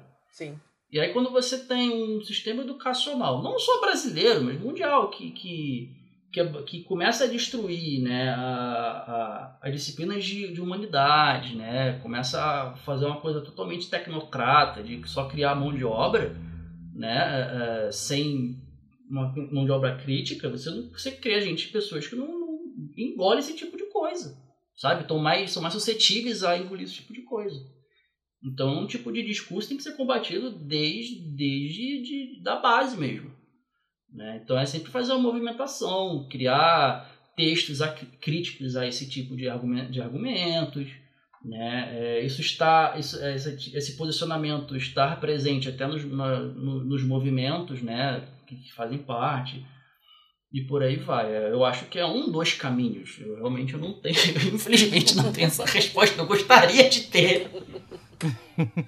E o que, que você o que, que você acha que, assim, quem divulga esse negócio de divulgação científica é, um- é uma, uma parada complicada, né? Porque você tem que ser, você tem que entender da sua área e você tem que também ser bom de comunicação e não é todo mundo que tem essa, essa vibe, né? Assim como a gente sabe que tem gente que entende muito de determinado assunto, mas não é, não é didático o suficiente para dar aula, por exemplo, né? Então, tipo, não são coisas que necessariamente estão é, de mãos dadas, né? Então, você, você já, já parte desse começo que é difícil, porque nem todo mundo tem o carisma e a didática para ser, um, pra ser um divulgador, não basta só você entender o seu assunto. E, e ele, no final das contas, ele tem essa parte da didática muito boa, porque de fato é um tipo de escrita que você vai lendo é, suavemente, sem, né, sem nem perceber que está lendo um livro que teoricamente é sobre. está tentando te ensinar coisas, né? Você vai lendo, é legal, é um livro gostoso de ler e tal. Né? Então, tipo, é uma. É uma um- requer um certo talento, né? Isso já, já restringe o número de pessoas que são capazes de fazer isso. Mas é, no atual clima de, de anti-intelectualidade, não só no Brasil, mas em qualquer lugar, né? Essa rejeição à, à- intelectualidade, à leitura à ciência, porra, o negócio fica mil vezes mais difícil. Por que, que um cara como o Harari é, faz tanto sucesso num ambiente desse, em que as pessoas, em geral, estão achando que a ciência é tudo uma bosta e que ninguém tem que ler nada porque não é né, quem, quem ensina é a escola da vida e essas, essas merdas todas assim. Mesmo assim, o cara conseguiu furar mesmo essa bolha e, e fazer o sucesso que ele fez. O que, que, que, explica? Você acha que é só o jeito dele escrever, que é agradável, e o fato das pessoas não terem mais senso crítico, não saberem fazer uma leitura com, com, com um olhar mais crítico, não, enfim, né, duvidar de fontes é, que, que dão bastante na pinta, que não são confiáveis. O que, que você acha que motivou essa sucessão tão grande assim? Cara, eu acho que além, né, além dessa habilidade dele de escrita, uh, eu acho que a própria promoção de, de por, por pessoas de grande influência. Se pegar aqui o, a, o verso né, da capa dele, aqui no final da capa, você tem recomendação aqui do Barack Obama, Bill Gates, Jamila Ribeiro, Jared Diamond. Jared Diamond também é um escritor e divulgador, né? Também muito é, complicado. famoso aí, é muito. Olhando Carnal, Natalie Portman, até Natalie Portman, meu Deus.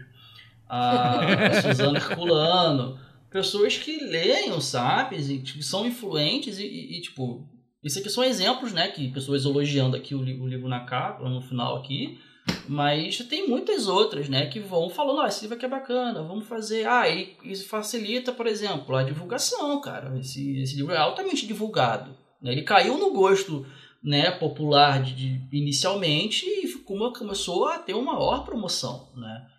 E eu acho que é isso, é o sistema capitalista atuando aqui. A todo vapor, né? ao, seu, é, ao seu esplendor, né? Uh, então, e, aqui, tem essa questão, cara, porque é um tema, também tem o tema que ele está tratando, né? As pessoas são muito curiosas sobre a nossa própria espécie. Tipo, quem não quer saber de onde a gente veio? né? Uhum, Como uhum. o caminho foi, até que foi trilhado, né? É, é, é uma coisa curiosa, né? Uh, e aí, quando você chega, chega alguém com uma narrativa, é, não narrativa, mas um, um, texto ágil, um texto cativante, porque ele é cativante, é um texto cativante, você lê sim, você sim. fica apegado, você lê em um final de semana isso aqui. Uhum. É um livro de quase 500 páginas, 500 e, sei lá, 60, 70 páginas.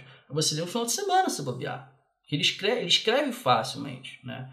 E aí é, é, isso meio que começa a, a, a facilitar de uma forma é, orgânica, trazendo ele ser mais popular, né? E traz uma linguagem mais popular, assim, de, de, fácil assimilação. Não é um livro intrucado, né? É, provavelmente não tem uma pancada de notas de rodapé com referência, uhum, tudo isso facilita né, a digestão desse livro. Fica mais amigável, né, para quem Fica tá mais amigável, né? Isso do ponto de vista de leitor, né, que vai consumir, né? E a propaganda, isso aqui é pura propaganda, né? Tudo é quase da propaganda, né? Mas assim, tipo, isso aqui é um é, é, propagando o sistema exploratório que a gente vive hoje, né? E tentando basear isso em, em supostas evidências arqueológicas, biológicas e históricas, né? deturpando elas. E aí isso acaba sendo mais promovido também, né? de interesse da, da, da, da próprio, dos próprios detentores do sistema, né? quem domina. Então, tudo, acho que tudo isso está envolvido. Né? E aí o que cabe a gente mesmo é tentar contra-atacar né? Uh, nesse sentido. E tomar a dianteira também, né? fazendo obras que que vão trazer pois é, é cara, uma coisa mais precisa, próxima da realidade. É, a gente precisa começar a se coçar também, fazer. Começar a se coçar, não, já tem muita gente se coçando, né? Mas, enfim, é, atacar por esse flanco também, né? No sentido de escrever umas coisas que são acessíveis, que as pessoas de fato entendam, né? E que, e que talvez levem, ajudem as pessoas um pouco a desenvolver esse senso crítico e explicar que você tem que ter referências, que você tem que ter é, numa nota de rodapé não é só uma chatíssima, não é só uma coisa que faz parecer o livro ficar mais sério, né? Não, ela tá ali, ela tem um motivo e que o ideal seria as pessoas consultarem outras fontes e por aí vai, uhum. né? E sei lá, cara, tem um mas é, é, mas é isso. É, é, tipo, a, a, a leitura é, nem é gostosinha, só... você vai indo, vai indo quando você vê, vai já, já é. é. E, tipo, não é nem que as pessoas não têm senso crítico, é porque quando vem pegando uma coisa que foge do domínio delas, as pessoas são ignorantes no sentido de não conhecer mesmo, né? Se algo tipo, ah, essa, pô, uma pessoa que está escrevendo isso, o cara é historiador, então ele tem certa uhum. autoridade para falar isso aqui. O nome estrangeiro. Não conhece. É, então acaba facilitando é, a leitura e, digestão, é, digerindo essas coisas como se fossem realmente verdade. Ah, e aí você né? não tá ali Portman ainda por cima indica, aí fica difícil. É, poxa, eu fiquei, fiquei, fiquei triste com isso aqui. é. Chateado. É, que aqui, ó, o modo como Harari narra a história de nós, humanos, enxergam o nosso futuro é arrebatador. É, era pra ser tipo, é triste, mas enfim. é, tem, então assim, é, é, as pessoas que não não estão inseridas nesse meio, sabe? E, e eu acho que, que cabe a nós, né, comunicar, a nós eu digo comunicadores ou pessoas uhum. que têm certo conhecimento de quão dano, é, é danoso, né? É isso É, aqui é, é, é, tomar alguma ação, sabe? É, infelizmente a gente está correndo atrás do prejuízo nessa questão. Pois É. é, né? A impressão que dá é que a gente tá sempre muitos passos atrás, né? Sim. Sempre. Sempre na, na defesa e, pô, tá, tá, tá cansativo isso aí.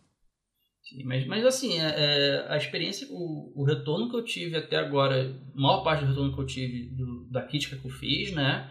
Foi o pessoal falando, caraca, finalmente alguém também viu vários erros, vários problemas. Então, assim, não, não é também uma coisa tipo, olha, pô, é, todo mundo que leu achou isso aqui maravilhoso. Não, tem pessoas que não tem nada a ver com, com, né?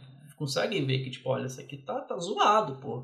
Né? Principalmente quando tá com algumas questões mais pontuais, né? Ele, ele, como eu falei, tipo, ele aqui, pra ele, pessoas intersexo não existem. Pra isso só existe XX e XY.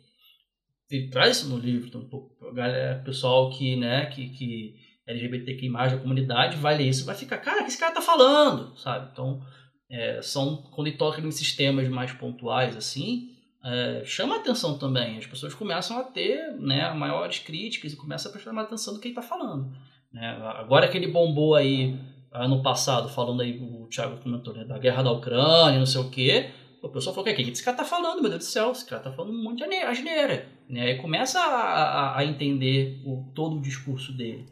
É, a última asneira dele essa, aí. essa foi que- guerra, né? É, a última asneira dele aí foi que ele andou assinando, né, aquela aquele documento em conjunto aí com um monte de outros figurões, entre eles o senhor Eloy Mosca e o o, o- o Jefferson Bezos, essas porra toda aí, que foi aquele documentão lá que o pessoal pediu para interromper em seis meses o desenvolvimento de inteligência artificial, porque senão ninguém sabia o que seria do mundo, não sei o quê. Um documento que, assim, é fraco, é alarmista, é pífio, porque vem exatamente dos caras que controlam essas porras todas. E Sim. ele passa o documento todo, que se eu não me engano são 26 páginas, falando sobre umas paradas assim que não são o cerne da questão, sabe? É, é, assim, é, ele é um cara bem emocionado em algumas questões assim, para dizer o mínimo, para dizer o mínimo. Nessa parte de tecnologia ele é bem difícil também. E ó, é... O cara cisma de falar de tudo. Sim, sim. E ó, esse Body Counts in Lowland South American Violence é um documento chechelento de seis páginas que. Sério, seis páginas, sendo que a sexta inteira é só referência bibliográfica.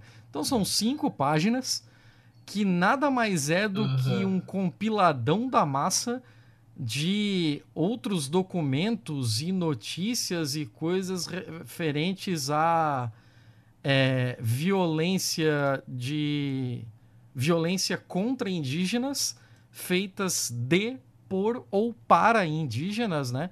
Então aqui claro que tem é, questões é, territoriais entre indígenas, claro que tem questões Sim. de indígenas que já estão em uma área urbana e o negócio não tem nada a ver, entrou porque era indígena. Algumas referências aqui são da década de 70 e 80, então é, muito provavelmente são coisas que os caras simplesmente abraçaram e acreditaram no relato oficial dado por um governo ditatorial. É, cara, é bem, bem fraco esse aqui. Eu não li ele inteiro, claro, mas enquanto vocês estavam discutindo aí, eu dei uma passada de olho. O documento é de 2012 e é bem vagabundinho, cara. Eu, na, na moral, assim, batendo o olho, eu nem estudo esse rolê e eu não teria coragem de colocar isso aqui de referência de porra nenhuma, não, hein? É, olha, cara, fica, é, fica a é dica esse aí. da discussão. Fica a dica aí de quem quiser fazer uma meta-análise, pega esses documentos que foram colocados aqui nas referências bibliográficas e faz aquele planilhão da massa fazendo o cruzamento de todos os casos que foram colocados aqui e dá uma olhada se não tem um viés. Eu, cara, eu boto o meu cu no fogo que tem. A gente tava é... sem, falar, sem falar palavrão esse, esse negócio inteiro, né? Puta merda. Acabou esse episódio. E olha, eu, eu, eu, eu, tento me policiar pra não, não, não falar palavrão assim em, em, nesses casos, né? Porque eu xingo a cada é, nove palavras. Às vezes a gente palavrão. tenta. É, a gente tenta, mas eu não sou muito, muito é, é, rigoroso nesse tentar. Assim. Uhum.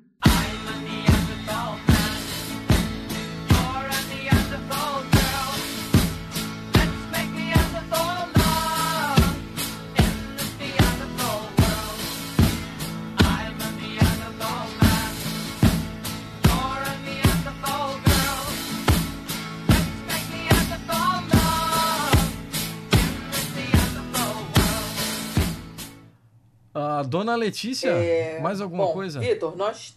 Oi. Não, eu já ia me encaminhar para a balada do pistoleiro porque nós temos, além de estar tarde pra caceta aqui, nós temos a restrição de tempo da plataforma que a gente usa para gravar. Então, ah. seu Vitor, é, uhum. vamos. Você tem alguma coisa aí que você acha que ficou de fora, que você não falou, que você acha que vale a pena falar? Algum outro, algum outro ponto aí que você acha relevante e a gente não perguntou? Não, tem só uma coisa, assim, é, não necessariamente do, do SAPs, mas uma coisa que, tipo assim, é, muitas vezes o pessoal fala, ah, ele comete esse erro aqui porque ele não é arqueólogo, porque ele não é biólogo e tal, né, porque ele tá falando coisa não é da área dele. E não é muito bem assim, né, as pessoas podem produzir materiais, né, livros e por aí vai, de excelente qualidade, sem ser da área, desde que você faça um, é, um estudo aprofundado, você vá atrás de consultores, né, de pessoas da área para rever o seu texto, por aí vai, né. Então, eu só uhum. queria deixar esse, esse disclaimer, porque é, é, é um ataque vazio, sabe? É, uhum. aqui no Brasil mesmo tem temos escritores, né, jornalistas que são excelentes, jornalistas de ciência que são excelentes, falam principalmente de arqueologia. Né? Um deles é o Reinaldo José Lopes, cara tem um material, o conteúdo dele é maravilhoso, os livros dele que falam, né, de história do Brasil, né, do Brasil pré-colonial e por aí vai. São livros muito bons. Então, assim, ele não é arqueólogo, né, mas ele uhum. faz o dever de casa dele. Ele uhum. sabe do que ele está falando. Então, é só esse disclaimer mesmo, porque às vezes as pessoas acham que, que só porque não é da área não pode falar daquilo, né? Uhum. Tá. Beleza, então fica aí, fica o recado está, está dado. o problema é não fazer o dever de casa. É, vamos para as dicas culturais então, seu Thiago. Vamos, pra gente vamos. fechando. Pode é, ser. Começa você? Ah, eu tinha medo que você falasse isso. peraí, peraí. Eu tenho uma dica, eu tenho hum. uma dica de um filme que é, é, foge bem do meu padrão, porque eu não costumo dar filmes de animação. E essa, além de ser um filme de animação, um filme de animação bonito, mas bonito pra caralho, chamado O Ilusionista. Eu vou mandar para vocês aqui o trailer. Eu não vou falar muito mais sobre o negócio, afinal, é isso aí. É um ilusionista. Mas, cara, o traço é muito bom. A, a história é legal, a história te pega, assim. De onde e... que é? De que país que é? Eu acho que é francês. Hum. É, é francês. E ele é de um cara que, inclusive, ele é tido assim como um, um dos grandes nomes da comédia francesa, que é o Jacques Tati. Ah, sim. E eu eu tenho um problema assim, eu não sei se o problema sou eu ou se são os franceses. Mas eu não. A, a comédia francesa não me pega. Eu tenho dificuldade assim, em assistir uma comédia francesa e é, conseguir acelerar a velocidade do vento no meu nariz. Então, tipo, é, é, complicado, assim. Eu não diria que é uma comédia, mas, cara, é muito bonito. É arte realmente, assim. Então, se alguém tiver como é, não sei onde é que vocês vão ver essa porra, se virem, pirateiem. é, mas fica, fica esse cara aí como dica. Eu tinha uma outra dica e eu não tô achando ela e não tô lembrando, então eu vou ficar só com essa. Tá. Eu vou dar uma dica que tem, de alguma forma, a ver com o que a gente está falando aqui. De alguma forma, não, tem tudo a ver com o que a gente está falando aqui. É um podcast chamado If Books Could Kill. E ele é simplesmente cada episódio é, desmente um, um best-seller desses aí que fala merda. Caramba, interessante. Não tem ainda episódio do Sapiens, mas tem outros. Tem inclusive o segredo, gente. Assim, então. é, tem poucos episódios ainda, mas é, é interessante, é legal de ouvir. Algumas são 45 minutos, uma horinha, assim, não é exatamente curtíssimo, tá? Mas vai dar uma caminhada com o cachorro, vai malhar, fazer aquela série mais longa de perna hoje, aí você bota lá e escuta. É, obviamente só tem em inglês, né? Não dá pra ver, não, não dá pra, pra resolver isso, né? Mas quem conseguir entender inglês e quiser é, dar uma, umas ouvidas aí, manda ver. E eu vou deixar só essa dica hoje porque eu tô lendo duas coisas ao mesmo tempo e tá, tá, tá tudo muito confuso. E a semana foi ruim e vou ficar só nisso aí mesmo. Porra, eu lembrei de mais um bagulho. Lembrei. Então lembrei. vai. Volta, PS. Ah. PS. Dois discos. Eu tenho. Faz muito tempo que eu não, não mando música aqui nas nossas recomendações. Eu descobri duas bandas novas nesse inteirinho aí do nosso último episódio. E quando eu digo descobrir duas bandas novas, é que assim, são discos lançados em 2023. Ah. Que foi inclusive por isso que eu, tá, que eu descobri elas. Eu tava caçando alguma coisa que fosse realmente nova para ouvir. E deixo aqui as duas recomendações. Eu achei um monte de coisa, mas algumas são bem ruinzinhas. Essas duas são realmente legais. É uma banda chamada Marvel. Marvel com trema no ar. Então eu não sei como seria dito isso. É. É, o, eles lançaram um disco chamado Double Decade. Agora em 2023. O disco é muito bom e é ele tem aquela pegada de rock and roll antigo, sabe? Parece assim um disco perdido dos anos 70 que só foi uh, passado a conhecer agora. E a outra banda se chama Child. E eles lançaram um disco chamado Soul Murder. E essa já, já é uma pegada que lembra um pouco mais Led Zeppelin, é um pouco mais blues, mais stoner. E provavelmente vai estar tá tocando aí no fundo enquanto eu tô falando isso. Deixo aqui as duas recomendações para quem. Ah, porra. Mas é, é, tá aí, tá aí. Então as recomendações aí, busquem conhecimento. Busquem conhecimento. Tá, beleza. É, Vitor, então, e o senhor? Suas dicas? Eu tenho algumas. Oba! É, algumas, né? Ah, são, são relacionadas ou ao tema de aqui ou de arqueologia, né? O pessoal conhece um pouquinho mais de arqueologia aí.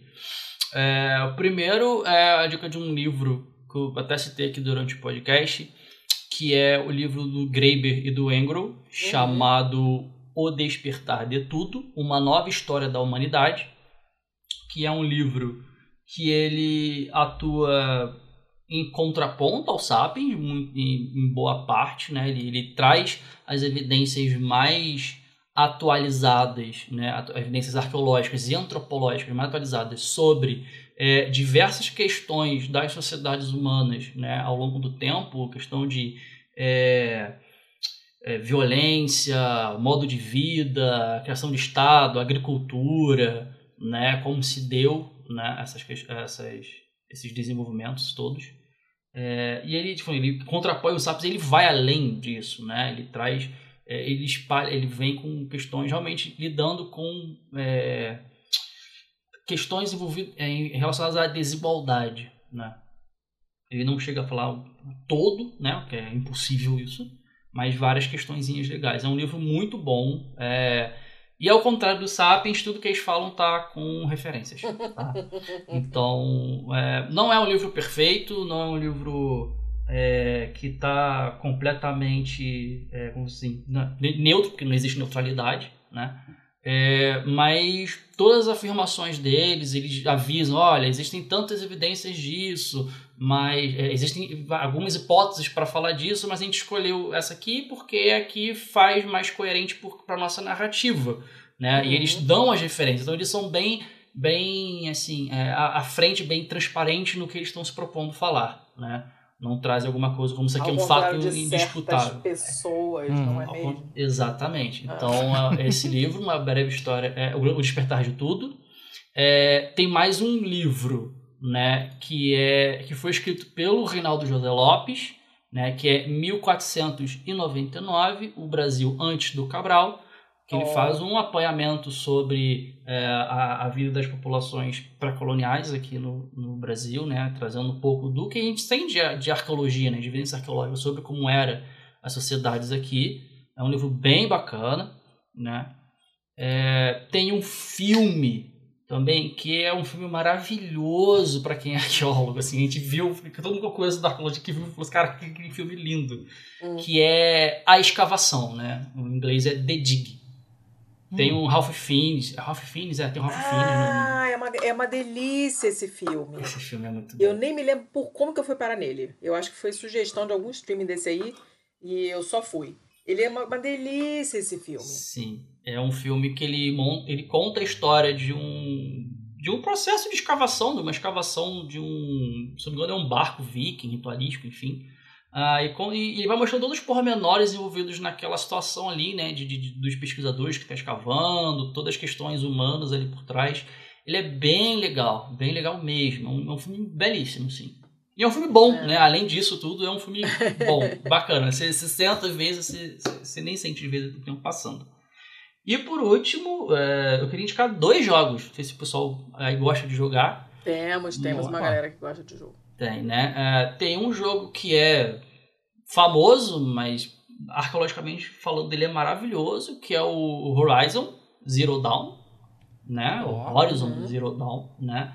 Que ele o conceito dele é, é, quando você pega, por exemplo, conta a história de uma, de uma menina, a Aloy, né, que ela tá vivendo num, num mundo já são mil anos a, a, além da nossa atual sociedade, né, em que vivem máquinas é, parecendo animais, né, e, e volta a um, a um, estilo de vida mais, é, mais assim isolado, né, com pequenos grupos culturais divididos e afins, em que ela pega um, um pedaço de artefato, que é um, uma coisinha que ela bota no, no, na cabeça, assim, ela começa, consegue enxergar é, flashes do passado, né, de como era o passado em algumas situações. Né? É, e o, o, o, jogo todo ele é um jogo de ação e aventura, né? ela está buscando quem ela é, como ela vai parar as máquinas que estão se rebelando, enfim.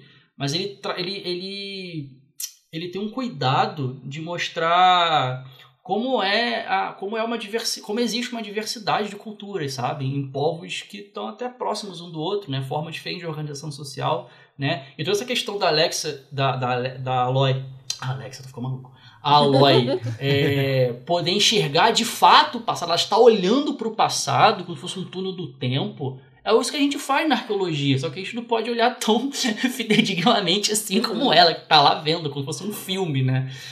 É, então é, é, eu acho que é um jogo fantástico em diferentes formas. Aí é um jogo super divertido. Né? É, ele está disponível aí em diversas plataformas de jogo, né? Playstation, Xbox, não, é Playstation e PC, né? Não tem Xbox. E por fim, o último jogo, que é um jogo também com a temática de arqueologia, é um jogo super baratinho, é chamado Heaven's Vault, tá? Ele deve custar uns 30, nem 30 reais aí na, na Steam, pra quem tem PC. Ele é super leve, roda em PC de batata. Uh, é, não, é animado em 2D, sabe? É tudo tranquilo.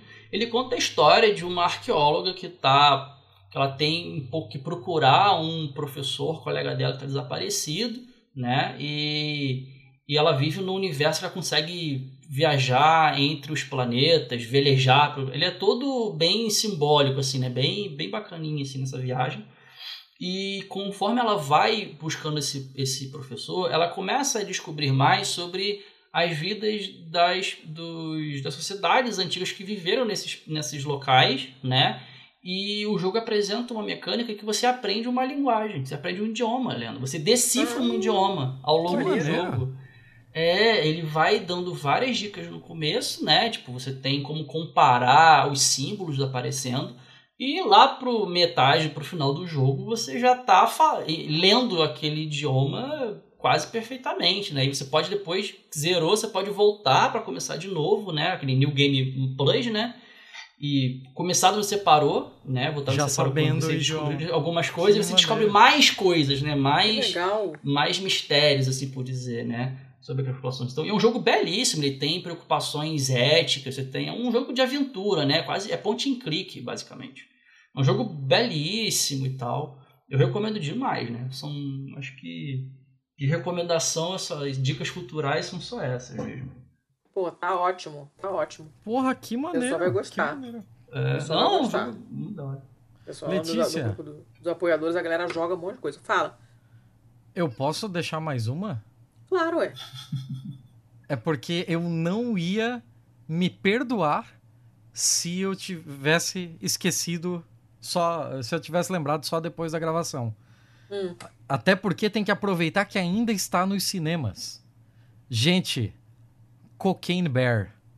Ai, meu Deus, lá vem você que filme, esse... cara. que filme, cara. Ele saiu no Brasil como o urso do pó branco. E, cara, que filme. De, de verdade, assim, ele é realmente bom. Eu não tô zoando, ele é realmente bom, ele é muito bem filmado. Você. A cena da ambulância é arte. E, e, cara, assim. As, as atuações são bem fracas, a história é bem fraca. A parte de. Ele era pra. Ele é feito pra se passar no final da década de 70, início da 80.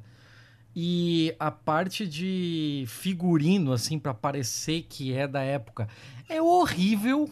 Horrível, assim. ele nunca te deixa imerso no que era pra ser a época dele e tal, a não ser pelas decorações de móveis, de carros e tal. Mas, cara, você não se importa com nada disso. Porque tem um urso entupido de cocaína matando gente o tempo todo. Gente, e isso mas- é muito bom, cara. É. E é a última, a última gravação isso, do. Ray Liotta, né? Ray Liotta faleceu logo depois desse Ah. filme. Não quero dizer que tem alguma coisa a ver com a outra, é só uma informação. não são eventos correlatos. Tá, então vejam aí o urso ou não. Vejam, vejam, vale a pena. É, que sensacional. Vocês confiam, não sei se confiam na, na tua dica, não. É... Mas enfim, tá. É, jamais, jamais, jamais. Vitor, Vitor, quem quiser te, te acompanhar, te seguir, onde que você escreve, onde que você está, você tem rede social aberta, você twitta, você eh, posta foto de coisas. E como é que é?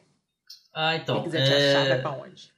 Pra me achar em rede social, é basicamente o Twitter. É, eu mal uso as outras redes. Uhum. É, que a minha arroba é V uh, underline guida. É, e também no, no Arqueologia para História, né? Nós temos um. Eu faço parte de um coletivo, né? Atualmente eu sou um dos coordenadores, que faz divulgação científica, arqueologia, paleontologia né? e áreas afins. E a gente está presente em sabe, Twitter, Instagram, Facebook, né? E o próprio site. Né? O nosso site é arqueologiaprehistoria.com.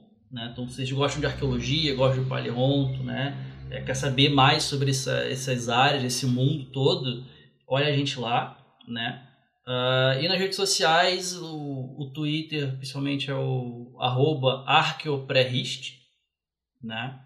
É, e no Instagram é Arqueologia para História. Muito Então, bem. Siga a gente lá ah, e entre em contato com a gente. Se quiser pedir alguma coisa, né, tirar uma dúvida, a gente está sempre aberto, né? Tem o nosso e-mail lá, né, o arqueologia e gmail.com. Então a gente está sempre ativo aí é, em contato com o público também. Maravilha, assim que a gente gosta. Então tá, então beleza. Seu Thiago, nossos recadinhos, a jato. Nossos recadinhos a jato, se você quiser falar conosco, Instagram, arroba pistolandopod, Twitter, arroba pistolandopod, no nosso site pistolando.com ou via e-mail, contato arroba pistolando.com. Foi a jato. Foi a jato, foi muito bom. Nossos apoios, a jato. Ah, não, os apoios eu nunca lembro a jato. É, não precisa pat... ser a jato, não. Pode ser a pé. Tá bom. Se você está fora do Brasil quiser contribuir com um dólar que seja, e porra, o dólar tá valendo menos de cinco reais, finalmente, você pode fazer isso em Patreon, patreon.com barra pistolando. Se você está no Brasil e quiser contribuir com cinco reais, e vamos combinar, a gente tá aqui há quase cinco anos fazendo essa porra e nunca reajustamos esse negócio. Então cinco reais hoje valem muito menos do que cinco reais quando a gente começou. E eu acho que a gente aprendeu durante a, a, fazer esse negócio durante esse período. Então eu acho que a gente faz um pouquinho melhor que há cinco anos atrás. Então talvez seja o caso de você contribuir com apenas cinco reais para a gente em catarse.me barra pistolando seja por um, seja pelo outro, ou seja até mesmo pelo Pix, e o Pix é o nosso e-mail, contato arroba pistolando pode, é, contato arroba pistolando.com, burro. E... e seja por qual é, meio você prefira fazer a sua contribuição, como recompensa nós damos acesso ao nosso grupo fechado de apoiadores, que tem inúmeros tópicos. Então, toda vez que é, toda vez que você perguntou, Vitor, se a gente tem ouvintes que gostam de, de, alguma coisa, a gente tem ouvintes que gostam de tudo. A gente tem grupo para jogos, a gente tem grupo para filme e série, a gente tem um clube do livro, a gente tem um grupo só para postar foto de pets agora, que é a nova aquisição da, da corporação desse conglomerado. A gente tem para esportes, para futebol, para automobilismo, para porra toda. O que, que eu tô esquecendo, Letícia? Tem o grupo Planta. do pessoal de planta, o pessoal que fica se assim, empurrando para ir pro pra academia. É, ah, não sei, tem mais um monte de coisa. Tem a Pistocrash agora, né? Que a ah, gente sim. tem vários pais e mães de primeira viagem e você vai ter acesso a essa porra toda e tudo o que vier, porque eu acho que não vai parar por aí. O pessoal tá me enchendo o saco para fazer o Pisto Tinder. Eu, tô... eu não quero abraçar esse BO, não. Mas quem sabe, se aparecer, quem tiver lá já vai ter acesso.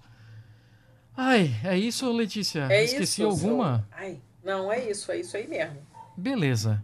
Acabamos, acabamos até que tem tá fechando aqui o cinco, já começou a piscar o negócio aqui. Ah, cinco minutos. Então temos que, que, que encerrar. Vitor, muito obrigada. Foi ótimo o papo. Tenho várias ah. pessoas. Tipo, esse episódio vai ser o famoso a mão de marcar chega a tremer, sabe? em todos os meus 800 grupos, que eu sou viciada em grupo, em todos os meus grupos fala-se fala mal com certa frequência do, do, do Sapiens e o seu fio, o seu tweet foi muito citado. Então, já, já sei que vai ter uma galera ouvindo e, e reclamando também, falando é isso aí mesmo, cara, pá, que merda é isso, filho da puta, né? O que é sempre muito bom, né? Quando você fala com o episódio Sim. que você tá ouvindo, é um bom sinal, eu acho um bom sinal. Espero. Então, pessoas, se vocês ficarem xingando em voz alta também, junto com o Vitor, reclamando, vocês avisem a gente que isso aconteceu. É, a gente fica feliz com esse tipo de feedback. E, e, é isso aí, é isso aí. Semana que vem. Show. É bom, esse episódio aqui eu nem, nem sei quando ele vai sair, porque a gente tá gravando hoje numa quinta noite, já é uma e meia da manhã, inclusive.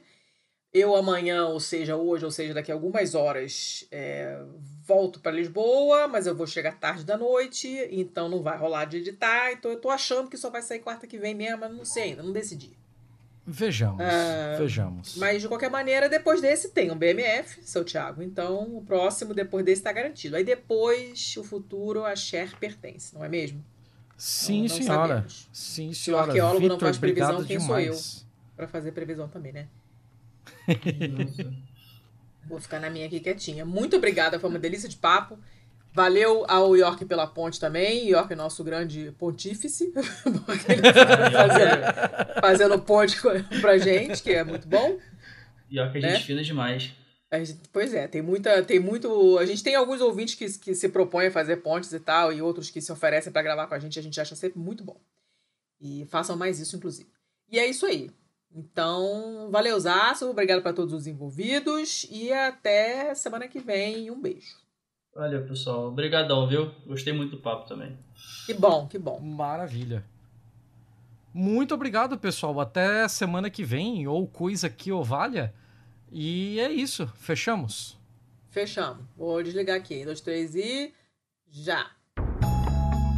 Este podcast foi editado por estopimpodcasts.com.br.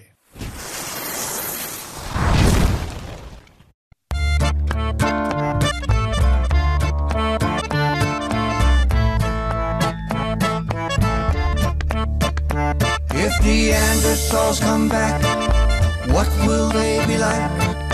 Can they drive a car? Learn to ride a bike? Speak? How much will they be like you or me? The Neanderthals lived for over 2,000 years. Eurasia and the Middle East, that was their home.